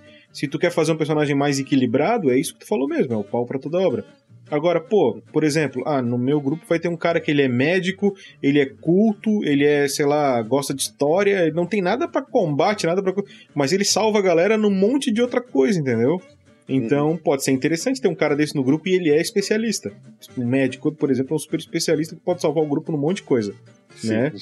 No, num mundo pós-apocalíptico, você ter um médico é uma coisa meio que vital no grupo. É, então. Ah, Não ah, importa, o cara pode ser pediatra. Até um veterinário eu acho que o nego tá aceitando. Ó, personagem com características mais variadas pode ter mais chance de sobreviver. Certamente, cara. Como eu falei, se a aventura é solo, seria loucura tu fazer um personagem com foco em alguma coisa. Mas claro que Exatamente. estereótipos diferentes em um grupo devem fornecer, favorecer o grupo todo a seguir. Exatamente o que tu falou aí, cara. É, aí tu, tu cria como classes no D&D, né? Tu tem o cara lá, o tanque, o coisa. Tu faz classe, só que tu não. o- D&D tem muito foco no combate. Né? Ele é um jogo muito tático combate. Ele vem de um jogo de tabuleiro. Esse jogo é mais narrativista, então o que seria a parte diferente que quando faz no no- D&D tu tem um cara de longa distância, um cara de magia, um tanque pra segurar porrada, um cara pra dar dano, né? Então é isso que tu tem. Uhum. Nesse jogo tu teria um cara, um médico que poderia ser considerado até o, o healer do grupo, mas tu pode ter um cara bem relacionado, entendeu? Que tem uma boa dicção, pode ser um cara famoso ou alguma coisa do gênero que ajuda a abrir, a abrir portas. Então tu chegou num local que tu precisa entrar e é fundamental que vocês consigam um lugar pra passar a noite. E esse cara pode ser o cara que abre as portas, ele não manja nada de combate. É, tem, tem tudo isso que pode, que pode criar. Então, é, a- a nesse sistema, tu tira o foco um pouco do combate e entra com foco nessas outras questões. Que tem a base do narrativista pro, pro gameista, normalmente tá, tá relacionado a isso. Vou Uhum. continuar aqui ainda com ele. Sim. Ah, é, Pança, nem acho que só isso. Acho que um especialista em armas pode não se dar bem em uma fuga de uma horda, por exemplo. Pode. Ah, Se esse especialista em armas for militar, ele está acostumado a fazer corrida, caminhada, talvez ele te- tenha. Agora, se ele é um especialista em armas e, e- e- ele, por exemplo, ele é um engenheiro de uma empresa fabricante de armas e ele é um velhão, ele é o cara do papel, do computador, ele é engenheiro, manja muito de arma, de todo tipo de arma, mas, tipo, fisicamente ele estaria ferrado nessa horda. Bem como tu colocou. Então não é porque ele é um especialista em armas que ele tem isso. É, se agora, se ele fosse um militar, além de ser especialista em armas, ele certamente estaria tratando a questão física. Exatamente. E é- não é porque você é um especialista em armas ou militar que você vai ter um armamento disponível pra você num carrinho de mão que você vai levar pra tudo quanto é lugar. Ó, ele bota aqui, ó, e para fugir, pode ser que atletismo é, não seja suficiente, porque, claro, atletismo é aquela corrida, né? Ele bota aqui, ó. Talvez precise de alguém que faça testes de eletrônica no elevador, de mecânica num veículo. Exatamente, tu tá, ó. Essa é a pegada do jogo. Exatamente. Cara, tem, tem um. Voltando ao exemplo Resident Evil, existe uma, um jogo, um, um spin-off do Resident. Eu não me lembro, alguém provavelmente vai saber falar o nome certinho. Se eu não me engano, é Outbreak, Resident Evil Outbreak Files, alguma coisa do tipo. Que é, surgiu acho que no PlayStation 2 e você joga com personagens muito mais humanos. E é exatamente isso. Cada personagem tem uma característica. Tem uma menininha que é uma enfermeira, tem outro que sabe abrir porta, tem outro que anda com a arma. Tem, cada personagem tem características próprias para esse tipo de coisa. E é dentro do ambientezinho foi Resident Evil, temos que fugir. É basicamente esse tipo de coisa. O grupo tem que se ajudar. Você, especialista, vai morrer no, no primeiro momento. É isso aí. Cara, vamos Entendido. continuar no sistema então. A gente agora há pouco falou das situações de horror. Exatamente. Como você perde os seus pontinhos de, de convicção permanentemente. E complementando só esse negócio do perder os pontos de convicção, um, acho que a única parte que é meio que tabela em, em relação ao sistema é essa perda desses pontos de, de convicção. Porque o que acontece? Quando você perde de 1 a 4 pontos, você perde sempre um dado no, em rolagem. Independente da situação. Você sempre vai começar um teste com um dado a menos, por assim dizer. Se você tem entre 5 e 8 pontos, você perde dois dados. E aí, se eu não me engano, você começa a ganhar uma, uma condição de atormentado. Lembrando que essas condições, de esses pontinhos de convicção que você vai perdendo, normalmente são por conta do situações de horror. Existem outros cenários que podem fazer você perder esses pontos, mas no geral é a situação de horror que faz isso. E no, no fim das contas, quando você tem entre 9 e 12 pontos, você é uma pessoa extremamente atormentada, tá ficando maluco, a sua vontade de viver é praticamente inexistente. Você ganha uma intensidade, é como se você tivesse atormentado mais mais. Você fica mais atormentado do que você estava antes. E você começa com qualquer rolagem com três dados a menos. E como a gente já fez as continhas, você perder três dados é praticamente você não ter dado nenhum. E como você riscou as suas bolinhas, como as suas bolinhas estão pintadas, você não pode nem usar os seus pontos de convicção para conseguir dados extras nessas ações. Então, assim, quando você chega nesse ponto final, que você tem todas as bolinhas preenchidas, é onde o seu personagem começa a deixar de ser um personagem jogador e vira um NPC, por assim dizer. Porque dependendo das condições que levaram ele ali, ele pode cometer suicídio, ele pode surtar por qualquer coisa, ser um perigo pro grupo e qualquer um ao redor dele, porque ele vai esse esse extrema esse atormento, esse que ele vai ficar muito atormentado, vamos botar assim, ele vai começar a afetar constantemente. O mestre pode pedir por qualquer tipo de, de situação que ele faça um teste para ele meio que resistir a não fazer alguma cagada. Sendo que como você já tem dados a menos, o teste é quase sempre uma falha. A menos que seja uma coisa muito milagrosa. Então, assim, essa mecânica do tormento é o que faz o seu, é o que sustenta o seu personagem para ele morrer ou não. Você perdeu os 12 pontos, você vai morrer. Da primeira oportunidade, o seu personagem vai morrer, vai ser virar um zumbi, vai acontecer alguma coisa com ele e você não vai mais jogar com aquele troço. E é basicamente isso. Essa é a forma de você perder pontos de vida, por assim dizer, dentro do sistema. Daniel, pra gente finalizar Diga. a mecânica e aquela parte tradicional de todo jogo de zumbi. Ah! A, a parte do. A, a parte final do, da mecânica é a infecção. Como como nós já falamos anteriormente, isso aqui não é Resident Evil. isso aqui é sobrevivência. Então, se você for mordido por um zumbi, você vai morrer. não tem ervinha, não tem spray, você vai morrer. O que acontece, a mecânica que ele faz é o seguinte: você, se você é o que ele chama de contaminação. Toda vez que você, quando você for contaminado, em tempos em tempos, o mestre vai mandar você fazer um, uma rolagem de dados para poder você chegar mais próximo da sua infecção. Então o que acontece? Você vai rolar esses dados. Tá, tá, tá. Tempo... Vamos, vamos fazer. Acho que perdemos aqui. Vamos lá. Tá, ah, perdemos um pouco o foco. Tá é, bom. Vamos lá. Meu personagem não está contaminado. Não está contaminado. Ele Beleza. foi infectado nesse momento. Quando é que ele, ele é infectado? Assim que ele toma alguma lesão que tenha o vírus zumbi, por assim dizer. Tá, então vamos lá. Eu tô enfrentando um zumbi. Eu tomei um tapa uhum. do zumbi. Uhum. Eu, vou, eu vou perder um ponto de convicção. você perde um ponto de convicção bonitinho ali, e você tem que fazer um teste de meio que resistência à infecção.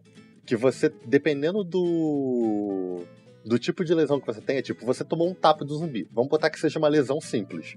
O mestre vai obrigar que você, em tempos em tempos, você tenha pelo menos um sucesso num teste contra infecção. E como é que é vai feito esse teste? Esse teste é feito da seguinte forma: você, dependendo das suas condições, ele pode de- determinar a quantidade de dados bonitinho que você que você vai jogar, como os testes anterior- anteriores, e você tem que conseguir pelo menos um dado par para poder ter sucesso. Tá, então deixa eu ver o seguinte: meu- eu lutei contra o zumbi, eu tomei um, uma, um corte do zumbi e eu tô infectado, beleza? É, você, você tá, tá, tá contaminado. Você não virou ainda um, um. Walking Dead. Isso, aí, olha só. É, a partir do momento que eu tô contaminado, eu, meu, eu tô com contagem regressiva, eu vou morrer. Exatamente. Ou seja, eu só tô, com, eu só tô ali me mantendo na sobrevida. Eu, meu personagem você tá, tá, só morto. adiando, adiando inevitável. E, e, e- e, assim, não tem. Matematicamente o cara vai virar zumbi, não tem jeito. existe uma chance de disso não acontecer, que é na primeira rodada se- que você foi infectado, se ele te, te, te mordeu, vamos botar assim, você foi mordido no braço. Uhum. Se na primeira rodada você tiver um sucesso, você ou qualquer um que esteja no grupo tiver sucesso num teste pra amputar aquele membro, você tá tranquilo. É a única forma, amputar o É a membro. única forma. É a única forma disso acontecer. E caso isso não aconteça, tipo, você foi. tomou uma, uma arranhada do zumbi no peito. Ferrou. Não tem jeito, é uma contagem regressiva mesmo. E a cada rodada que você tem um. Ou seja, se Tem- o cara toma um arranhão no braço, o cara pode arrancar o braço e fica bem. Se o cara toma um arranhão no piu-piu, morreu, não tem jeito. Já, exatamente, exatamente. exatamente isso. Mas é aquela parada. Você tomar no braço não significa que você vai sobreviver. Porque se você não conseguir arrancar aquele membro na primeira rodada, não tem jeito. Você não, não. Na segunda não adianta tentar. Não vai conseguir. Tá. Não vai adiantar pra mais nada. Então, assim, mesmo esses testes que o mestre fica pedindo pra você fazer de contaminação, mesmo quando você tem sucesso neles, eles vão te adicionando condições ao longo do tempo. Então, tipo, você passou no teste, você ganha uma condição, tipo, corpo fraco, dor de cabeça, enjoo, fraqueza, esse tipo de coisa. Se você não passa no teste, você, você já é contaminado ali na hora e vira zumbi. É basicamente assim. Tá, e quantos testes eu preciso fazer pra virar zumbi? Quantos eu preciso Não, perder, no caso, né? Não, você perdeu uma vez, você já virou. Ah, então, tá. E de quanto em quanto tempo esse o mestre vai me pedir pra fazer isso? Ele que decide? O mestre, o mestre que determina, porque depende do tempo do. do o tempo dentro, dentro do jogo, quanto tempo que passa. Uhum. O, o sistema dá algumas sugestões, ah, em 10 em 10 minutos, em uma em uma hora, coisas do tipo. O mestre que tem que definir, faz um teste, faz um teste. O ideal é que você fosse, em termos de mecânica, se você fosse colocar isso como se fosse toda rodada.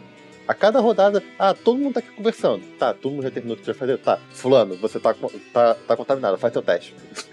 Entendi. Ah, passou Ou- ótimo. ou o mestre Você pode continua falando. O mestre pode definir essa abordagem de jogo. Ele pode fazer, ah, a cada uma hora. Daí o grupo já tá Sim. em outro lugar, entrou num barco, tá no meio do oceano, o cara vira. Também é Uhum. interessante. Né? Exatamente. Eles podem acabar levando a infecção pra outro lugar, ou coisas do gênero. Um lugar que Exatamente. tá limpo, né? Sei lá. Ah, e outra coisa também. O... Quando você perde o seu membro, o seu braço, a sua perna, você se livra da, da infecção, você tá vivo bonitinho, e você ganha instantaneamente uma condição física amputada naquele membro. Por motivos óbvios. Tá, Então, assim, diga. fala. Pode falar, pode falar. essa- essas coisas de. A gente não chegou a comentar tanto. A gente falou mais sobre as condições temporárias. Mas o- as características fixas, elas também podem ser adicionadas, como esse exemplo do, do membro. Se você precisou cortar, não é temporário. o braço não vai voltar pro lugar. É, a não ser que tenha um superpoder, né? É, Regeneração. mas aí é outro sistema. é outra mecânica. Então, assim, essa, isso, com isso aí, essa mecânica da infecção, a gente fecha a mecânica de jogo no geral. Vamos falar um pouquinho de cenário, então? Exatamente. Só deixa eu ver, O- um, um- o, o Fernando mandou outra aqui. Pode ser que Opa. alguém do seu grupo eh, lembre o rosto de alguém que seja importante eh, e tu tenha dados a mais para salvar o sujeito. Tipo, vou salvar uma menina que lembra minha filha. Você, tem, você pode ter dados a mais por conta disso. Sim. Depende do mestre considerar ou não, né? Depende. ah, o Exatamente. mestre considera, pô, Exatamente. Ou então você pode, tipo. Ela pode não te lembrar tanto a filha, mas ela, por exemplo, tá ela com, com a mãe. E era a mesma situação que aconteceu com a sua família. E aí ela pode não te lembrar, mas a situação como um todo faz você ficar mais motivado a tentar evitar que aquilo ali aconteça com outras pessoas. Então, é como nós já falamos várias, várias vezes. É tudo interpretativo e situacional. Depende do que o mestre e os jogadores definirem e acordarem entre, entre eles. beleza. Vamos um pouquinho pro cenário, então. Vamos lá. Exatamente. Então, assim, o cenário, como você falou, ele se baseia num apocalipse zumbi padrão. Que eu, uma coisa do livro que é interessante, na verdade, é que no início dele, acho que as primeiras 30, 40 páginas, é só essa, ele conta crônicas, é como se fossem páginas do diário de pessoas que estão passando por todos os eventos da contaminação. Ele começa falando de coisas, é, doenças misteriosas acontecendo na África e equipes de saúde indo lá para verificar o que está acontecendo. Aí essa é uma, uma das crônicas. Aí tem uma outra que é de um grupo de. Acho que de repórteres, alguma coisa do tipo, que estão investigando o como que as pessoas próximas das vilas, naquelas regiões, estão vivendo e tal. E eles se deparam com uma. com uma criança que ela tá acorrentada pela família e eles estão achando que ela tá possuída por algum espírito maligno, sendo que ela já tá contaminada há muito tempo. Então, o cenário, para deixar claro para todo mundo, se passa na nossa terrinha normal, Exatamente. é o nosso planeta normal. Cabe ao, ao mestre definir aonde que vai ser. Uhum. Pode ser no Brasil, inclusive.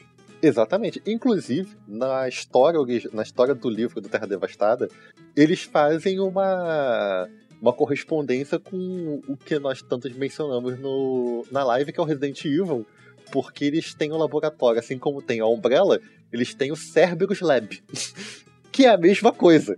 Eles são o, o laboratório farmacêutico malvado que desenvolveu a- o vírus do zumbi e ele tem participação dentro de governos, no entanto que tem um capítulo de. Acho que é alguém da polícia, da, da Polícia Federal do, do Brasil. Inclusive, passa, tem um capítulo que passa da história do Brasil que fala sobre uma tribo indígena que foi completamente devastada.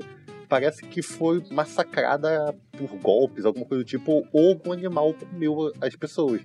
E quando eles vão lá investigar, eles descobrem que o- os cientistas do laboratório Cerberus, que tinham uma, um laboratório no meio da floresta, não me pergunte como, mas não importa, tem dinheiro, a gente faz. eles, eles tinham algum experimento no laboratório que começou lá e infectou todo mundo daquela tribo indígena. Então, assim, o, ele te dá uma base. Se você não, não quer copiar um- alguma história que já tenha, quer ser o mais próximo possível do Terra Devastada, fica tranquilo porque ele tem uma historinha, tipo um livrinho mesmo, mas é aquele livrinho tipo diário. De, acho que são mais cinco pessoas diferentes. Cada uma com seu ponto de vista, vendo coisas diferentes acontecendo. E aí eles têm esses argumentos de ah, pessoas viram os mortos levantarem. Ah, mas ele pode não ter. Pode, podia não estar morto. Eu não vou lembrar agora o nome daquela São- doença que é. São coisas para dar uma base pro mestre, né? Exatamente.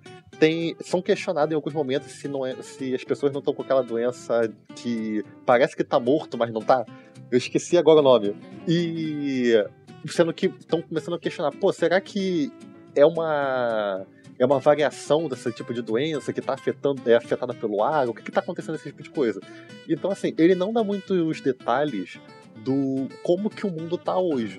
Ele deixa isso aberto. Essas crônicas é mais para poder contar o, o início de tudo. O paciente zero, por assim dizer. Embora isso seja meio que questionável se é ou não o paciente zero que eles contam na- nas crônicas, eles montam bem esse mundo. Uma outra coisa também que é mencionada nos livros, no, no livro mais pro final dele, são mutações de zumbis. Que são pessoas que pessoas ou coisas não, não sei o caso, que foram expostas a um certo nível de contaminação do vírus e eles se tornaram mutantes, assim como é um Resident Evil da vida. Eles se tornaram coisas diferentes, não são simplesmente zumbis. Eles se tornaram outras coisas. E aí eles têm alguns exemplos. No, no livro eles te dão exemplos de como as pessoas podem sofrer mutações por esse tipo de coisa. Então você pode ir um pouco mais além. Quem jogou também aquele jogo do Left 4 Dead. Left 4 Dead é excelente para esse tipo de, de caso no, do que a gente tá falando. É um cenário de sobreviventes, sendo que ali no caso todo mundo tem uma arma e sabe atirar bem pra caramba. E aí, eles têm que sobreviver à ordem de zumbis, sendo que no caso do Left 4 Dead que eu quis exemplificar é porque ele tem esses zumbis mutantes. São humanoides que ou ficaram mega fortes por algum motivo, ou eles começaram a ter uma, alguma habilidade de ficar cuspindo ácido estomacal a um nível de que o pH fica muito mais ácido do que o normal, esse tipo de coisa. Então, assim, não faltam é, cenários para poder você colocar o, os personagens. E uma coisa que vale a pena mencionar também é que, pelo sistema ser. Não posso falar genérico, porque ele é muito simplista. É, ele não, ele é, não, ele tem... não é genérico, ele tem foco é, no, ele... no, horror zumbi mesmo. Exatamente, mas não digo nem só horror zumbi, ele tem foco no horror no geral. Se você quiser fazer um, um, um jogo tipo um Silent Hill, um horror de assombração, você consegue fazer com as mesmas mecânicas. Alguma você vai ter que substituir uma coisa ou outra, mas você vai conseguir fazer o mesmo tipo de coisa. Você pode fazer tipo um Silent Hill da vida. Um Call of Cthulhu, talvez. É porque o Cthulhu, ele te... independente da versão, porque para quem não sabe, o Call of Cthulhu tem acho que umas três ou quatro linhas diferentes. Sim. Tem versões deles pré-históricas. Então, cada uma dessas versões do Call of Cthulhu tem regras próprias para loucuras e tal. Mas até se você quiser fazer alguma coisa nessa linha de eu preciso de um sistema simples de interpretação que eu possa fazer o personagem se definhando de alguma forma. Você pode usar esse tipo de coisa, mas ele é muito mais voltado para o zumbi porque ele te dá exemplos e mecânicas no livro de como você, como essa parte do situação de horror e da infecção. Ele te dá exemplos de como você usa o, as situações, o contato, a, a infecção no geral, para afetar os personagens e botar medo neles, fazer a, a, a história ir pra frente. Não simplesmente o pessoal se amontoar num presídio que tá tranquilamente seguro, eles têm suplementos e vamos ficar aqui até os suplementos acabarem ou a gente se matar aqui dentro eles têm essas mecânicas para justamente fazer a história mais para frente. Mesmo que vocês estejam num lugar seguro confinados, essas situações de horror podem acontecer e começar a afetar os personagens, eles começarem a ficar malucos entre si. E a, a infecção zumbi tá lá fora. A infecção zumbi não tá nem no contexto do, do que o personagem tá vivendo ali. A infecção zumbi é só um, é só um problema para eles não saírem dali de onde eles estão. É só uma desculpa, estamos seguros aqui, lá fora tem zumbi. Basicamente esse tipo de coisa. Então, assim, essas são as minhas considerações a respeito do, do cenário da história. Bruno, quer adicionar alguma coisa? Não, cara, acho que é isso aí. É, é bom lembrar que eu já falei uma vez e vou repetir. É, é para quem está jogando D20, praticamente, muitos jogos são D20. É, não é um sistema com foco em combate, é um sistema com foco na narrativa, né? Lembra muito Fate, eu li ele e me lembrou muito Fate. Até a questão dos dados, né? me lembrou Sim. bastante Fate, tá? É, apesar de ser com dados D6, é, numérico e não com mais, menos e mil. É, então é, é legal jogar ele, é, é legal pro tipo de aventura que ele se propõe, porque eu acho que com zumbi, como o zumbi é uma coisa muito surreal, porque não tem como ele existir, nem com doença, nem com nada. A partir do momento que, o, que a, a matéria começa a se degradar, o corpo perde as funções e não tem como continuar. Né? Então, tendo isso em vista, a, o sistema narrativo é melhor, que ele lida com essas questões subjetivas e vai resolver melhor essas questões, de uma forma que fique mais divertido de jogar. Um, um sistema mecânico, gameista, ficaria pouco divertido para jogar isso. Ficaria muito Resident Evil. Sim. é. Exatamente. É. No caso, quem quiser jogar um Resident Evil, é mais fácil você ir pra um Fate mesmo ou um GURPS. Porque é, aí eu você acho tem. Que GURPS, cara. Porque o Fate é narrativista, o GURPS não. O GURPS é bem gameista. você já aí você vai ter regras pra. você pode por mais que ele ah, mas o GURPS não tem regra de infecção. Cara, te garanto que se você levantar a bola, o Vinícius vai achar algum módulo, alguma coisa do GURPS, que ó, GURPS zumbi, ó. Tem todas as regras aqui, tem tudo bonitinho, o que, acontece, o que, que não acontece. Já tá lá. E se não tiver, o, o sistema, por ele já ser genérico para esse tipo de cenário, você só tem que adaptar ou criar regras para situações específicas, como esse caso de da infecção o, a parte do horror em si é, é mais de interpretação. Se você tiver num jogo mais gameístico, não é bem uma prioridade. A prioridade é mais quem dá mais tiro e tenta não ser mordido. É basicamente esse tipo de coisa. É isso aí. Então, o Terra Devastada é basicamente isso. Como ele é um, um livro pequeno, deu pra gente pegar ele mais a fundo. Uhum. E, Daniel, a gente já tá preparando é, o sistema do mês que vem, que é o mês que a gente chama que tem a Semana da Criança. Uhum. Né? Então o RPG Next está preparando coisas para isso e a, logicamente a Forja vai entrar no espírito da coisa. E a gente Spoiler. separou. Spoiler! É, a gente separou um sistema que pensando na gurizada. E qual é o sistema que a gente separou, Daniel? É hora da aventura. Lembrando que é o sistema que a música dá o tema do Tarrasque na Bota lá, é a música da Hora da Aventura, para quem não sabia. É uma paródia feita em cima dessa música. E a gente vai falar então do sistema Hora da Aventura. E é um sistema bacana aí pra, pra gurizada, é um sistema simples, mas com toda aquela questão é sinestésica que vai, vai ser trazido dentro desse, desse sistema para tu estar tá jogando com a gurizada né? É, é menos foco na matemática, mais foco no texto. Né? Exatamente. É bom porque ajuda as crianças a entenderem, a entrarem nesse mundo de RPG e. E muitos um deles pouco... veem o desenho, né? Então, tipo, tem aquele Sim. vínculo, né? Faz associação. É a mesma coisa que aconteceu quando a gente foi falar do sistema do The Witcher. Muita gente veio procurar, veio ver a Forja mas nunca ouviu falar do sistema do RPG. Era só através do jogo. É. Mas Antes... é esse tipo de coisa, minha é. gente. Mês que vem vocês vão ver o, o, a beleza que vai ser. Pessoal, antes da gente fechar o programa, eu tenho uma leitura de comentários. Hum. São poucos, eu vou fazer sozinho aqui. Uh, mas é, vai ser interessante porque talvez o Daniel queira comentar alguma coisa. Porque três dos comentários que tem aqui foram feitos no episódio da Forja sobre Numenera, que é o nosso primeiro podcast de sistemas, né? Meu Deus. Então vamos trazer aqui, ó. Vamos ver se eu não lembro de alguma coisa. É isso aí. Eu não sei se tem perguntas, mas às vezes são, são comentários sobre. Vamos lá.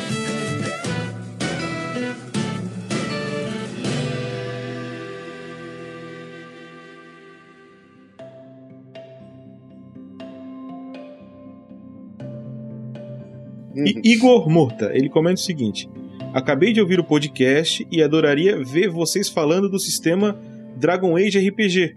Cara, e esse, pô, vale a pena ver mesmo aqui, ó. Eu tô, tô pensando. Vamos botar na lista aí, ô Daniel, Dragon Age. Exatamente. Vou anotar aqui o, junto com os outros que a, a gente tem que explorar. Isso aí, ele bota publicado pela Jambô aqui no Brasil. É um ótimo sistema de Dark Fantasy e ganhou uns prêmios lá fora. Então, tu já viu, deu uma olhadinha nele alguma vez, ô, Daniel? Não, eu só, só vi o livro na, nas livrarias da vida, mas nunca joguei, nunca li o sistema como é que é. Não sei se é um D20, não sei como é que funciona. Cara, a gente pode dar uma pesquisada. É, é usa D6 tal. Eu já vi jogando e achei legal. Achei legal. É um sistema bem interessante. Bem interessante mesmo. Eles não, eles não deixaram para trás. Bem, vamos continuar aqui com o próximo comentário é do Carlos Manuel. E ele fala o seguinte: Sugestões de sistemas. É. SLA Industries, Nobles, Shadowrun. Esse é conhecido, mas acho interessante. Sion, Twippers. É, nem sei se ainda existe, mas é bem antigo. Little Fears. Tem uma ambientação tensa. E o novo do Star Wars. Bem, o Carlos Manuel ele não trouxe nenhum lado B, ele trouxe os lados C, né? Apesar que o Shadowrun, Shadowrun ele é existe grande. até hoje. Não, ele existe até hoje. Acho que ele tá na quinta ou sexta edição. Lá naquele. Como é que é? O Drive-Thru RPG, você encontra as edições. Sim, eu não, não sei O Shadowrun, ele acabou de ser refinanciado, né? Não sei o, o quando que foi refinanciado, mas eu sei que é bem recente. É, bem recente. O Shadowrun é um sistema bem complexo, tá? É, eles, eles tratam de um cenário cyberpunk, né? É, mas ele é feito para jogar cyberpunk. Para quem é gosta de um jogo mais gameista, Shadowrun. Uhum. Até fizeram. Se eu não me engano, essa edição mais recente, ela tá vendo em português na pela New Order. A New Order, se eu não me engano, ela tem o, o livro base e algum, alguns livros a mais do sistema, alguns livros de, de adaptação que ela trouxe traduzido bonitinho. Então, o Shadowrun, eu acho que é, apesar de ser um, um sistema conhecido, eu acho que pouca gente conhece ele de fato, o Daniel. Também é uma ótima opção para a gente colocar aqui, uhum. tá? É, é, Carlos Manuel, eu não sei se os menores dá pra gente colocar porque é um nível de procura muito pequeno por esses sistemas, tá?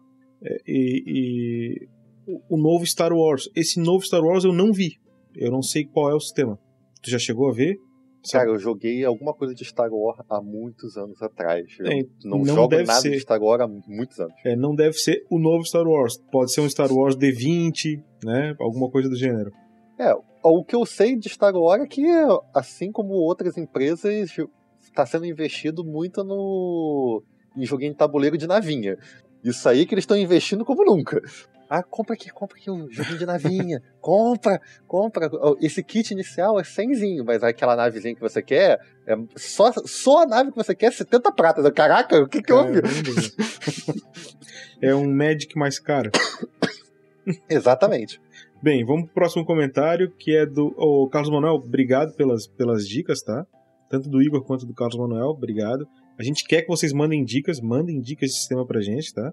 É, todas esses, essas dicas de sistemas a gente está botando na nossa, na nossa lista de preferidos ali, tá? E Dragon Age e Shadowrun, já vou dizer para vocês, e talvez o novo Star Wars, são coisas que devem entrar, né, o Daniel? São sistemas grandes e são que... sistemas grandes, tem, tem público, mesmo que seja um, tipo um Shadowrun da vida, que é uma coisa mais antiga e o pessoal mais novo não tem tanto conhecimento, é um sistema grande, tem, tem bastante fan, fanbase, o Star Wars, não preciso nem falar, por mais que as pessoas estejam odiando os filmes mais novos, mas tá aí. Disney tá fazendo dinheiro como nunca com Star Wars. então, e o Dragon Age já tem bastante tempo que eu não vejo o jogo do Dragon Age. Eu não sei se tem se eles estão esperando lançar nova geração de consoles, se a se a não, franquia o Dragon morreu. Age fala jogo eletrônico?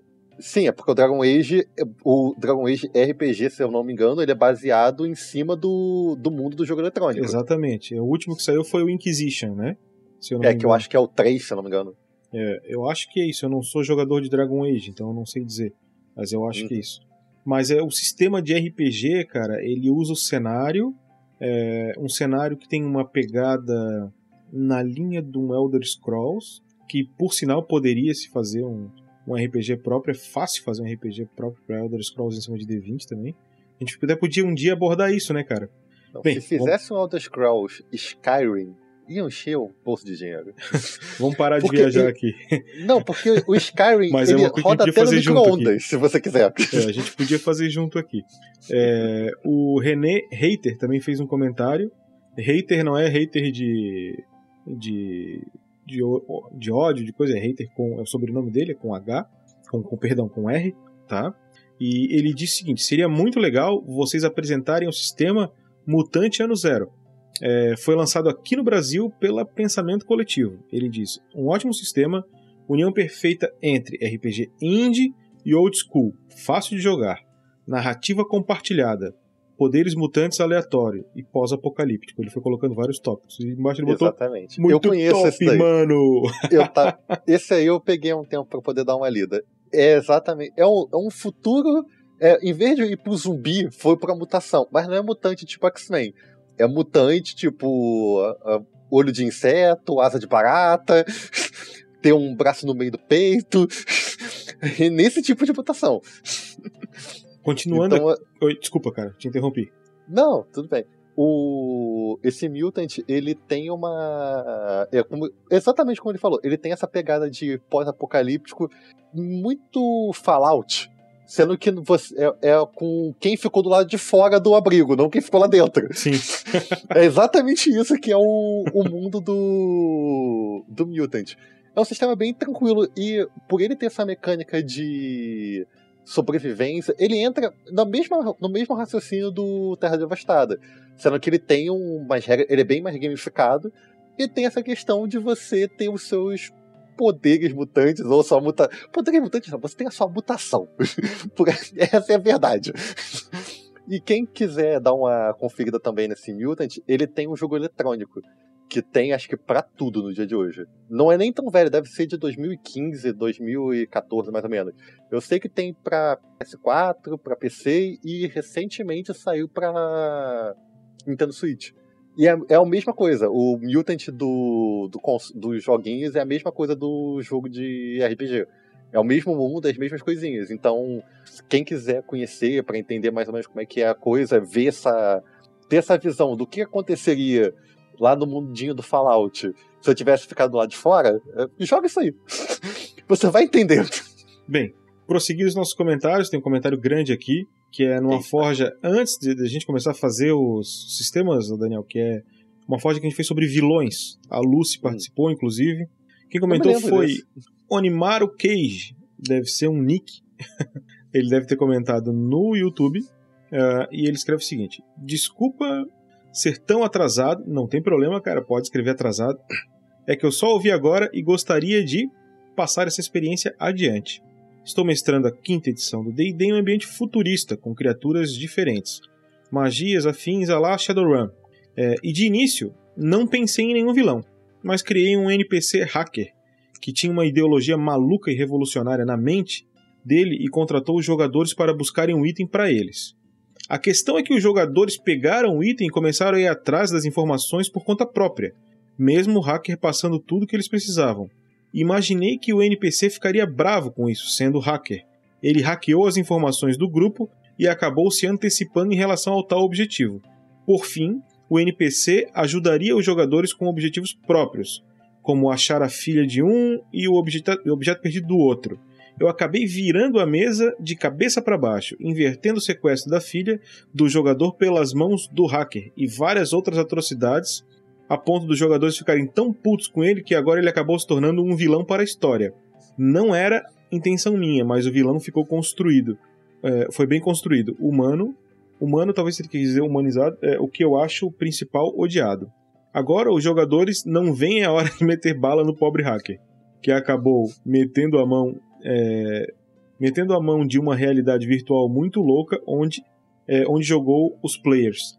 Cara, a gente tinha comentado nesse episódio de se construir vilões através de NPCs, né? E o que o Animaro tá falando aqui é que foi exatamente o que ele fez e acabou rolando na aventura dele. E, e aí, como esse vilão tá contextualizado, né? Como os jogadores vivenciaram esse vilão, é, o ódio que eles têm por esse vilão ele é real. Porque os jogadores vivenciaram aquilo. Não é um vilão que tu encaixa e fala, ah, ele é do mal, né? Não, foi construído isso, então ah, não é só os personagens que têm ódio, os jogadores também têm e isso torna a coisa muito legal. Sim. o, o, ódio, o ódio é um sentimento puro. Se é. você odeia o, o maluco, você odeia mesmo. e por fim, é, tem um comentário bem simples, curtinho, na nossa forja do The Witcher, certo? Do Lucas Nunes. Ele escreveu o seguinte: ó, ele embarcou no, na brincadeira do, do, do, da Storm King's Thunder, que é, os comentários da galera eles podem deixar um mais um para algum jogador. Tá uhum. sabendo disso? É, o jogador, o, o, o, ouvinte pode chegar lá tipo no Facebook, ah, não sei o que, valeu galera, não sei o que, mais um pro Gandalf, por exemplo. Aí uhum. eles vão sortear os comentários, se for o dele, o Gandalf ganha mais um, mais, mais um bônus lá na, na hora de, de fazer algum ataque, alguma coisa. Uh, e aí ele escreveu o seguinte: É isso aí, carpeado. Não pude assistir a live. Estou vendo agora. Mais um para o Geraldão. Cara, eu realmente fiquei feliz com, com aquele podcast. E um, um, leve, um leve comentário. O Pedro vai me matar, mas que seja. O, o, a repercussão do The Witcher foi tanta que a gente está se organizando para jogar uma one shot lá dentro do grupo do, do The Gamers. Legal, cara, mas é, é para isso mesmo. Tá, o Pedro ainda tá para marcar e definir com as pessoas certinhas. Talvez na próxima reunião que a gente tenha do The Gamers ele já venha com mais informações. Mas a princípio surgiu isso as pessoas, pô, gostei e tal, não sei o que, né, né, né. E teve mais alguém no grupo dos padrinhos que eu não vou lembrar quem era, que gostou do, do podcast e ele ficou perguntando sobre outros sistemas de RPG que tenham um sistema de crafting.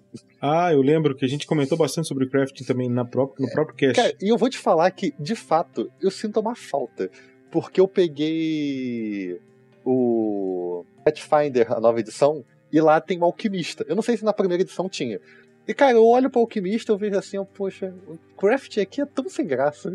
É porque é um crafting de classe, né, cara? Se eles fizerem um sistema Porra. muito complexo de crafting, é um sistema ainda que vai ser permissivo para uma classe, não compensa. Entendeu? Sim. Se a alquimia fosse é. uma coisa aberta a qualquer personagem, compensaria. Uhum. Isso, isso é uma. Isso está dentro do escopo do D20. O D20 ele, ele é bem específico, de, bem segmentado nas caixinhas das classes, né? Uhum. É, é o bom e o ruim do sistema né? É, tem suas grandes vantagens por causa disso e tem as suas limitações também por causa disso. Cara, mas assim, se alguém se alguém quiser jogar o The Witcher lá, se entrar lá no The Gamers, se o cara for padrinho do The Gamers, ele ainda consegue fazer mesa com vocês? Ainda tem vaga ou não? O The, eu acho que no The Gamers não tem mais vaga. Mas, cara, nada impede. Ou eu não sei se rolou, mas tinha gente do grupo dos padrinhos que estavam querendo se organizar entre si Bem, pra, então. para jogar. Se então, você assim, tiver a fim de, de, de, entrar no nosso grupo de padrinhos lá, dá para dar uma exatamente. pescada? Exatamente. Se você é padrinho e quer jogar alguma coisa do tipo, levanta a bola lá, porque pode às vezes já tá rolando e você não teve. Porque o pessoal fala muito o dia inteiro. Então você pode não ter visto a mensagem falando, ah, tem uma vaga, tipo, acho que foi ontem ou hoje, sei lá. Tinha alguém anunciando que tem uma vaga para uma mesa de GURPS de hoje. sábado na, não, sábado à tarde. É, então, hoje. assim, rola esse tipo de coisa. E para você que quer jogar RPG, quer voltar e tal, e não faz parte do grupo dos padrinhos, mesmo que você não faça parte do The Games, seja porque você não pode contribuir com, com a quantia, ou então porque não tem vaga, entra, contribui com a gente com o padrinho de qualquer forma, entra no nosso grupinho do, de padrinhos no Instagram, do Instagram não, do WhatsApp, que sempre vai ter alguém ali se, se organizando para poder fazer alguma coisa. Seja um evento presencial, que às vezes acontece em São Paulo, Curitiba, coisas do tipo, ou mesmo para fazer uma mesa no Roll20. Sempre tem alguma coisa lá, sempre alguém levanta a bola. E o The Witch, eu acho que se alguém do grupo botar para frente mesmo, a gente consegue fazer outras mesas entre os padrinhos fora do, do The Gamers. Tranquilamente. Basta as pessoas se interessarem e se organizarem. Então, galera, é isso aí a gente considere a possibilidade de apadrinhar o projeto RPG Next. Isso a aí. gente pode ser apadrinhado, a gente prefere pelo PicPay, que é o picpay.me barra rpgnext. É, mas também é possível pelo Padrim, é o padrim.com.br barra rpgnext, mas a gente tem preferência pelo PicPay. Inclusive, se você não é usuário do PicPay e instalar ele agora, é, existe, você pode pegar um amigo e, tipo, dizer que foi ele que te indicou. Aí o teu amigo ganha 10 e tu também ganha 10, sem gasto nenhum. Então indica o RPG Next. Como amigo, se você ainda não tem o PicPay, ninguém tem gasto e nós dois ganhamos.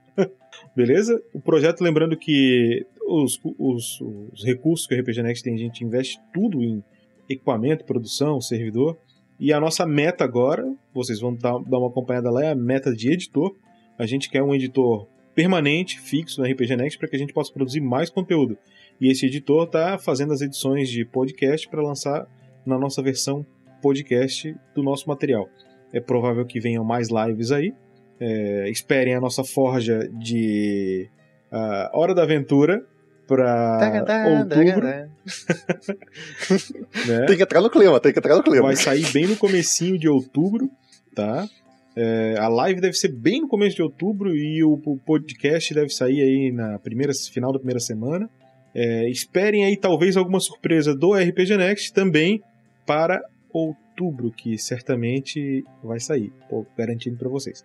Beleza, pessoal? Foi um prazer, obrigado por quem acompanhou a gente na live até aqui.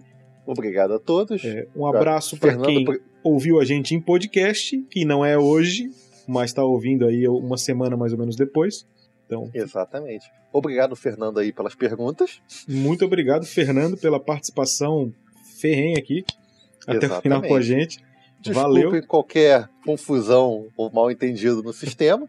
E aqueles que tiverem, forem do grupo lá e tiverem alguma dúvida a respeito, falem comigo lá. E se não fizerem parte do grupo dos padrinhos, manda e-mail. A gente lê na próxima, tenta esclarecer. Se eu não lembrar, eu vou procurar e vou te responder. Eu vou dar um jeito e vou te responder. É isso aí então. Então, semana que vem. Semana que vem não. Mês que vem tem mais, então, com a Hora da Aventura. Lembrando que daqui a 15 dias a gente vai ter também uma forja. Não vai ser sobre sistemas.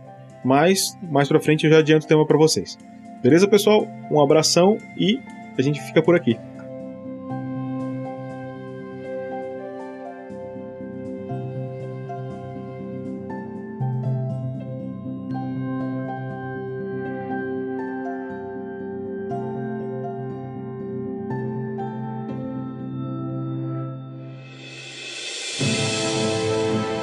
Fala Tarrasquianos, beleza? Aqui é o Rafael47 passando mais uma vez nesse mês para poder anunciar as recompensas que foram sorteadas para todos aqueles que nos apoiam via Padrim ou via PicPay do RPG Next. Olha só, um aviso antes: o Padrim e o PicPay têm plataformas de cobrança diferentes. O PicPay ele acaba cobrando quase que instantaneamente quando você entra e o Padrim ele faz uma cobrança apenas no fim do mês.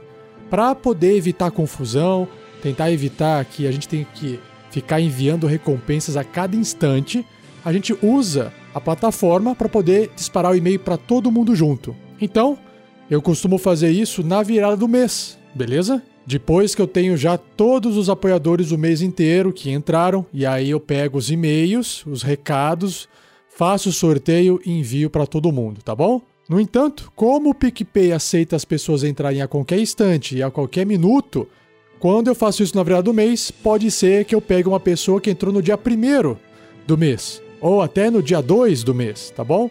Então, se houver essa diferença do tipo, nossa, acabei de entrar e já ouvi o meu nome por aqui, é porque você acabou nos apoiando bem no instante que eu estava prestes a gravar esse áudio, tá bom? E mais, e se você está pensando em nos apoiar e ainda não faz isso, Bom, qual será que você deve escolher, Padrim ou PicPay?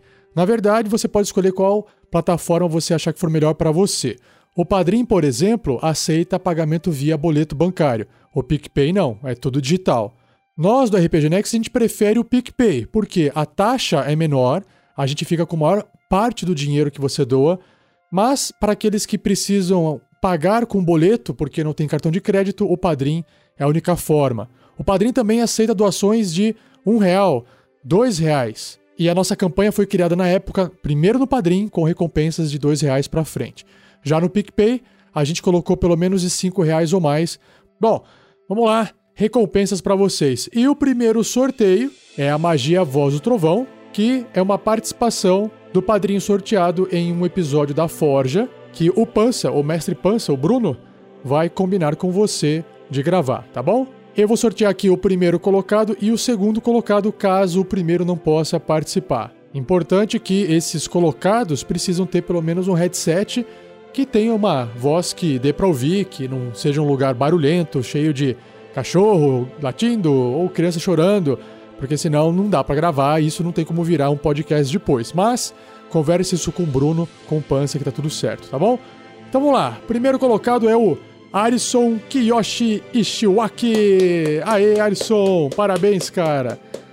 E o segundo, caso o Arison não possa participar, é o Francisco Flávio da Silva. Aê, Francisco. Fica aí torcendo ou não pro Arison não poder participar. Brincadeira. Valeu! Ah, lembrando que essa recompensa ela foi sorteada, né, a Magia Voz do Trovão, para quem tem condições de apoiar com 10 reais ou mais por mês pro RPG Next. Indo agora para o outro sorteio agora da magia Conjurar Criatura, que é uma recompensa de 20 reais ou mais. E basicamente, se você for sorteado, um NPC num episódio do Tarrasque na Bota vai receber o seu nome. O que é importante aqui dizer é que aquele NPC apenas terá o seu nome. Não significa que ele vai ter a sua personalidade, não significa que você pode definir como é que ele deve agir, não significa que se ele tem que ser bom ou mal, se ele vai ser mocinho ou se ele vai ser bandido, isso não tem relação alguma. Apenas que o seu nome é emprestado a esse NPC. Então, se o seu nome for sorteado e você tiver algum tipo de problema em ouvir o seu nome associado a um personagem, sei lá, maligno, um personagem caótico, um personagem maluco, um personagem com algum tipo de problema, se você achar que isso pode ser ruim para você, nos avise para a gente poder tirar o seu nome. Porque não tem como a gente saber quando que o seu nome será incluído na aventura e nem por quem será incluído. Dependendo da aventura que estiver sendo gravada, pode ser qualquer mestre, pode ser eu, porque vou estar jogando ao vivo, pode ser o mestre Stanagel, que está terminando de gravar a Coroa de Sangue, pode ser os mestres no futuro, o Vinícius, o Bruno, enfim, não tem como saber. E também não tem como ficar falando assim: olha, o fulano tem que só colocar o nome dele num personagem que seja assim, assim, assado, com essa personalidade. Então, assim, pode ser que o seu nome, nesse caso, jamais entre dentro de uma aventura. Então a gente pede para você, por favor, que se você tiver algum problema em deixar o seu nome ser utilizado em um NPC, por qualquer motivo que seja, nos avise para a gente não utilizar e não dar problema, tá bom? Beleza? Então, avisos feitos, agora vamos então pro sorteado e eu tenho aqui o Adriano Contreas Alberto. Aê, Adriano, parabéns, cara. Então aguarde, pois o seu nome será emprestado para um NPC em uma aventura futura do Tarrasque na Bota.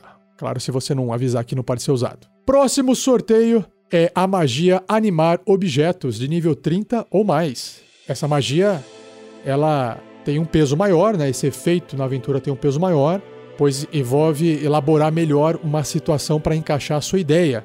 Ou seja, se o seu nome for sorteado, você pode escolher nomear um item que um dos personagens da aventura que você está ouvindo está utilizando. Então, às vezes você se identifica com o personagem e você gostaria que a arma dele tivesse um nome, a armadura tivesse um nome, sei lá, o capacete ou qualquer outro objeto que ele use, carregue, que faça sentido para você, tenha um nome específico e claro que não pode ser nenhum nome é, ofensivo, né? Você tem que inventar um nome que seja interessante. Mas também vale aqui uma ressalva. O Tarrasque na Bota está sendo gravado e os podcasts estão saindo mais tarde, por causa da presença de novos mestres e novas aventuras sendo gravadas ao mesmo tempo. A gente pretende contornar esse probleminha com as partidas ao vivo.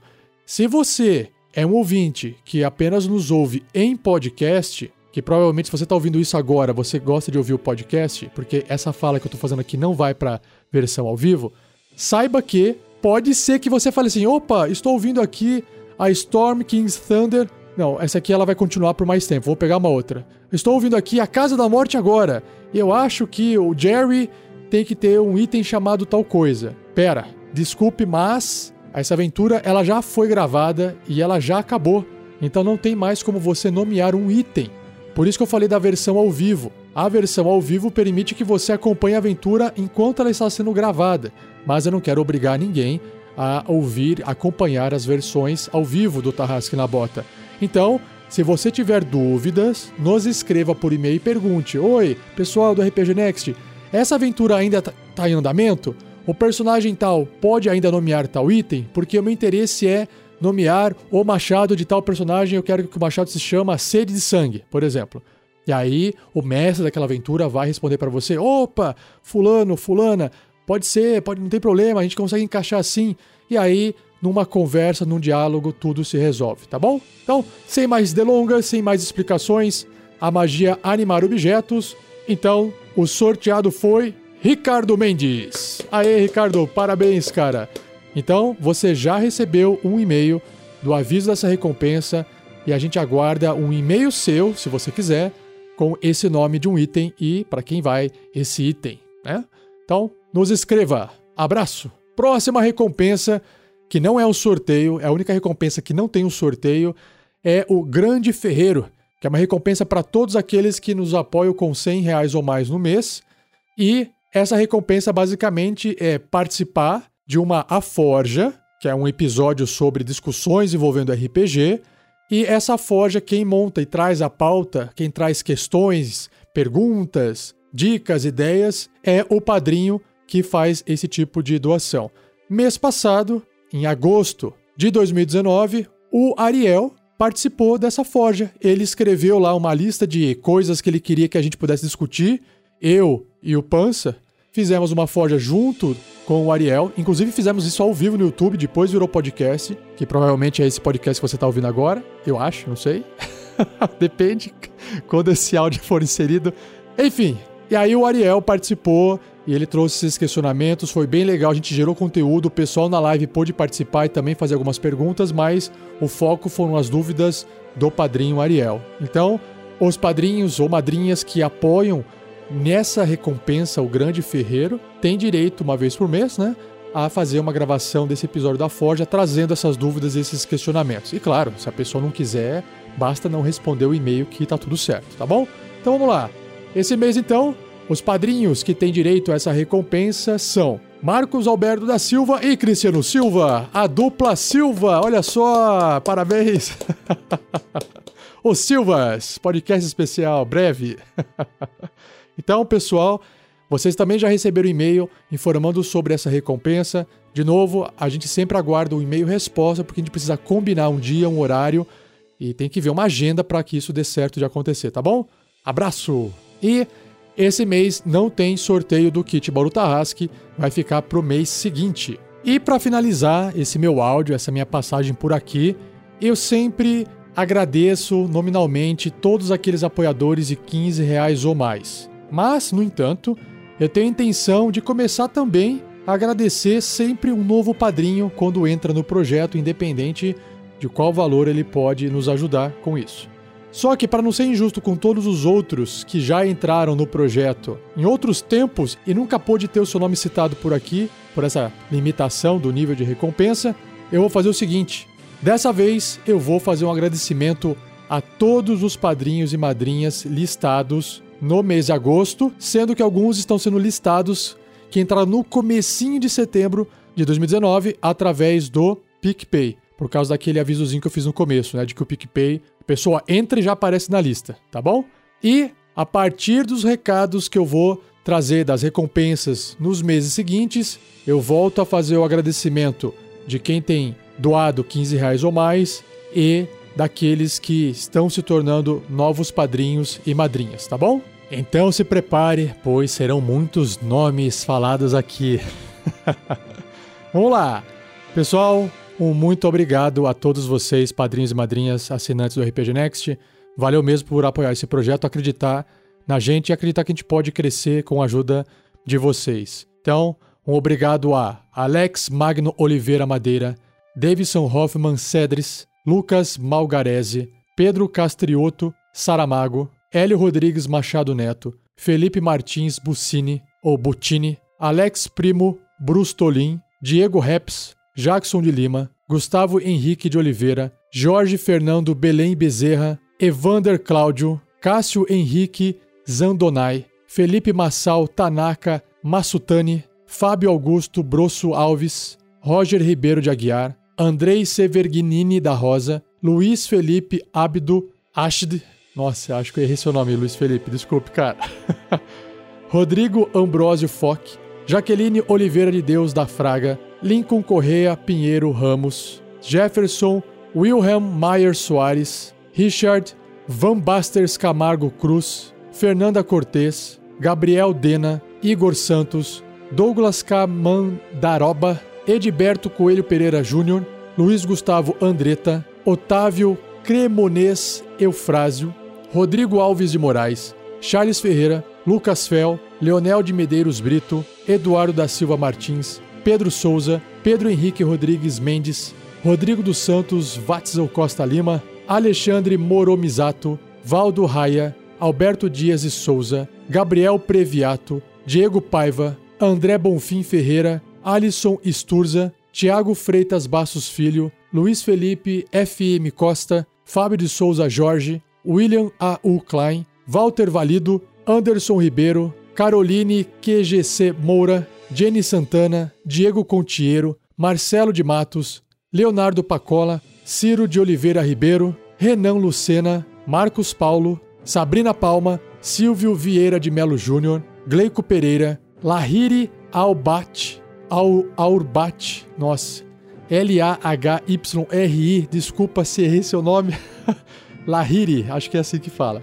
Ricardo Araújo, Júlio Pedrone, Diogo Batista Cassel, Sérgio Creles Júnior, Lucas Eduardo Pires Ramos, Diogo Staffoscher, José Carlos Acosta Lana Júnior, Felipe Aguiar Soares, Rafael Macedo, Thales Ferrante, Guilherme, apenas Guilherme, tá sem sobrenome Guilherme, vai lá e complete seu cadastro. Rafael Frigoto Henrique, André Batista Moreira, Rubens Tadeu Delgado Duarte, Ângelo Augusto Correia de Almeida Claudiano, Ingrid Lima, Tiago Gaino Lipovis, Lipovsek, Lipovski, acho que é assim que fala, Tiago, desculpe.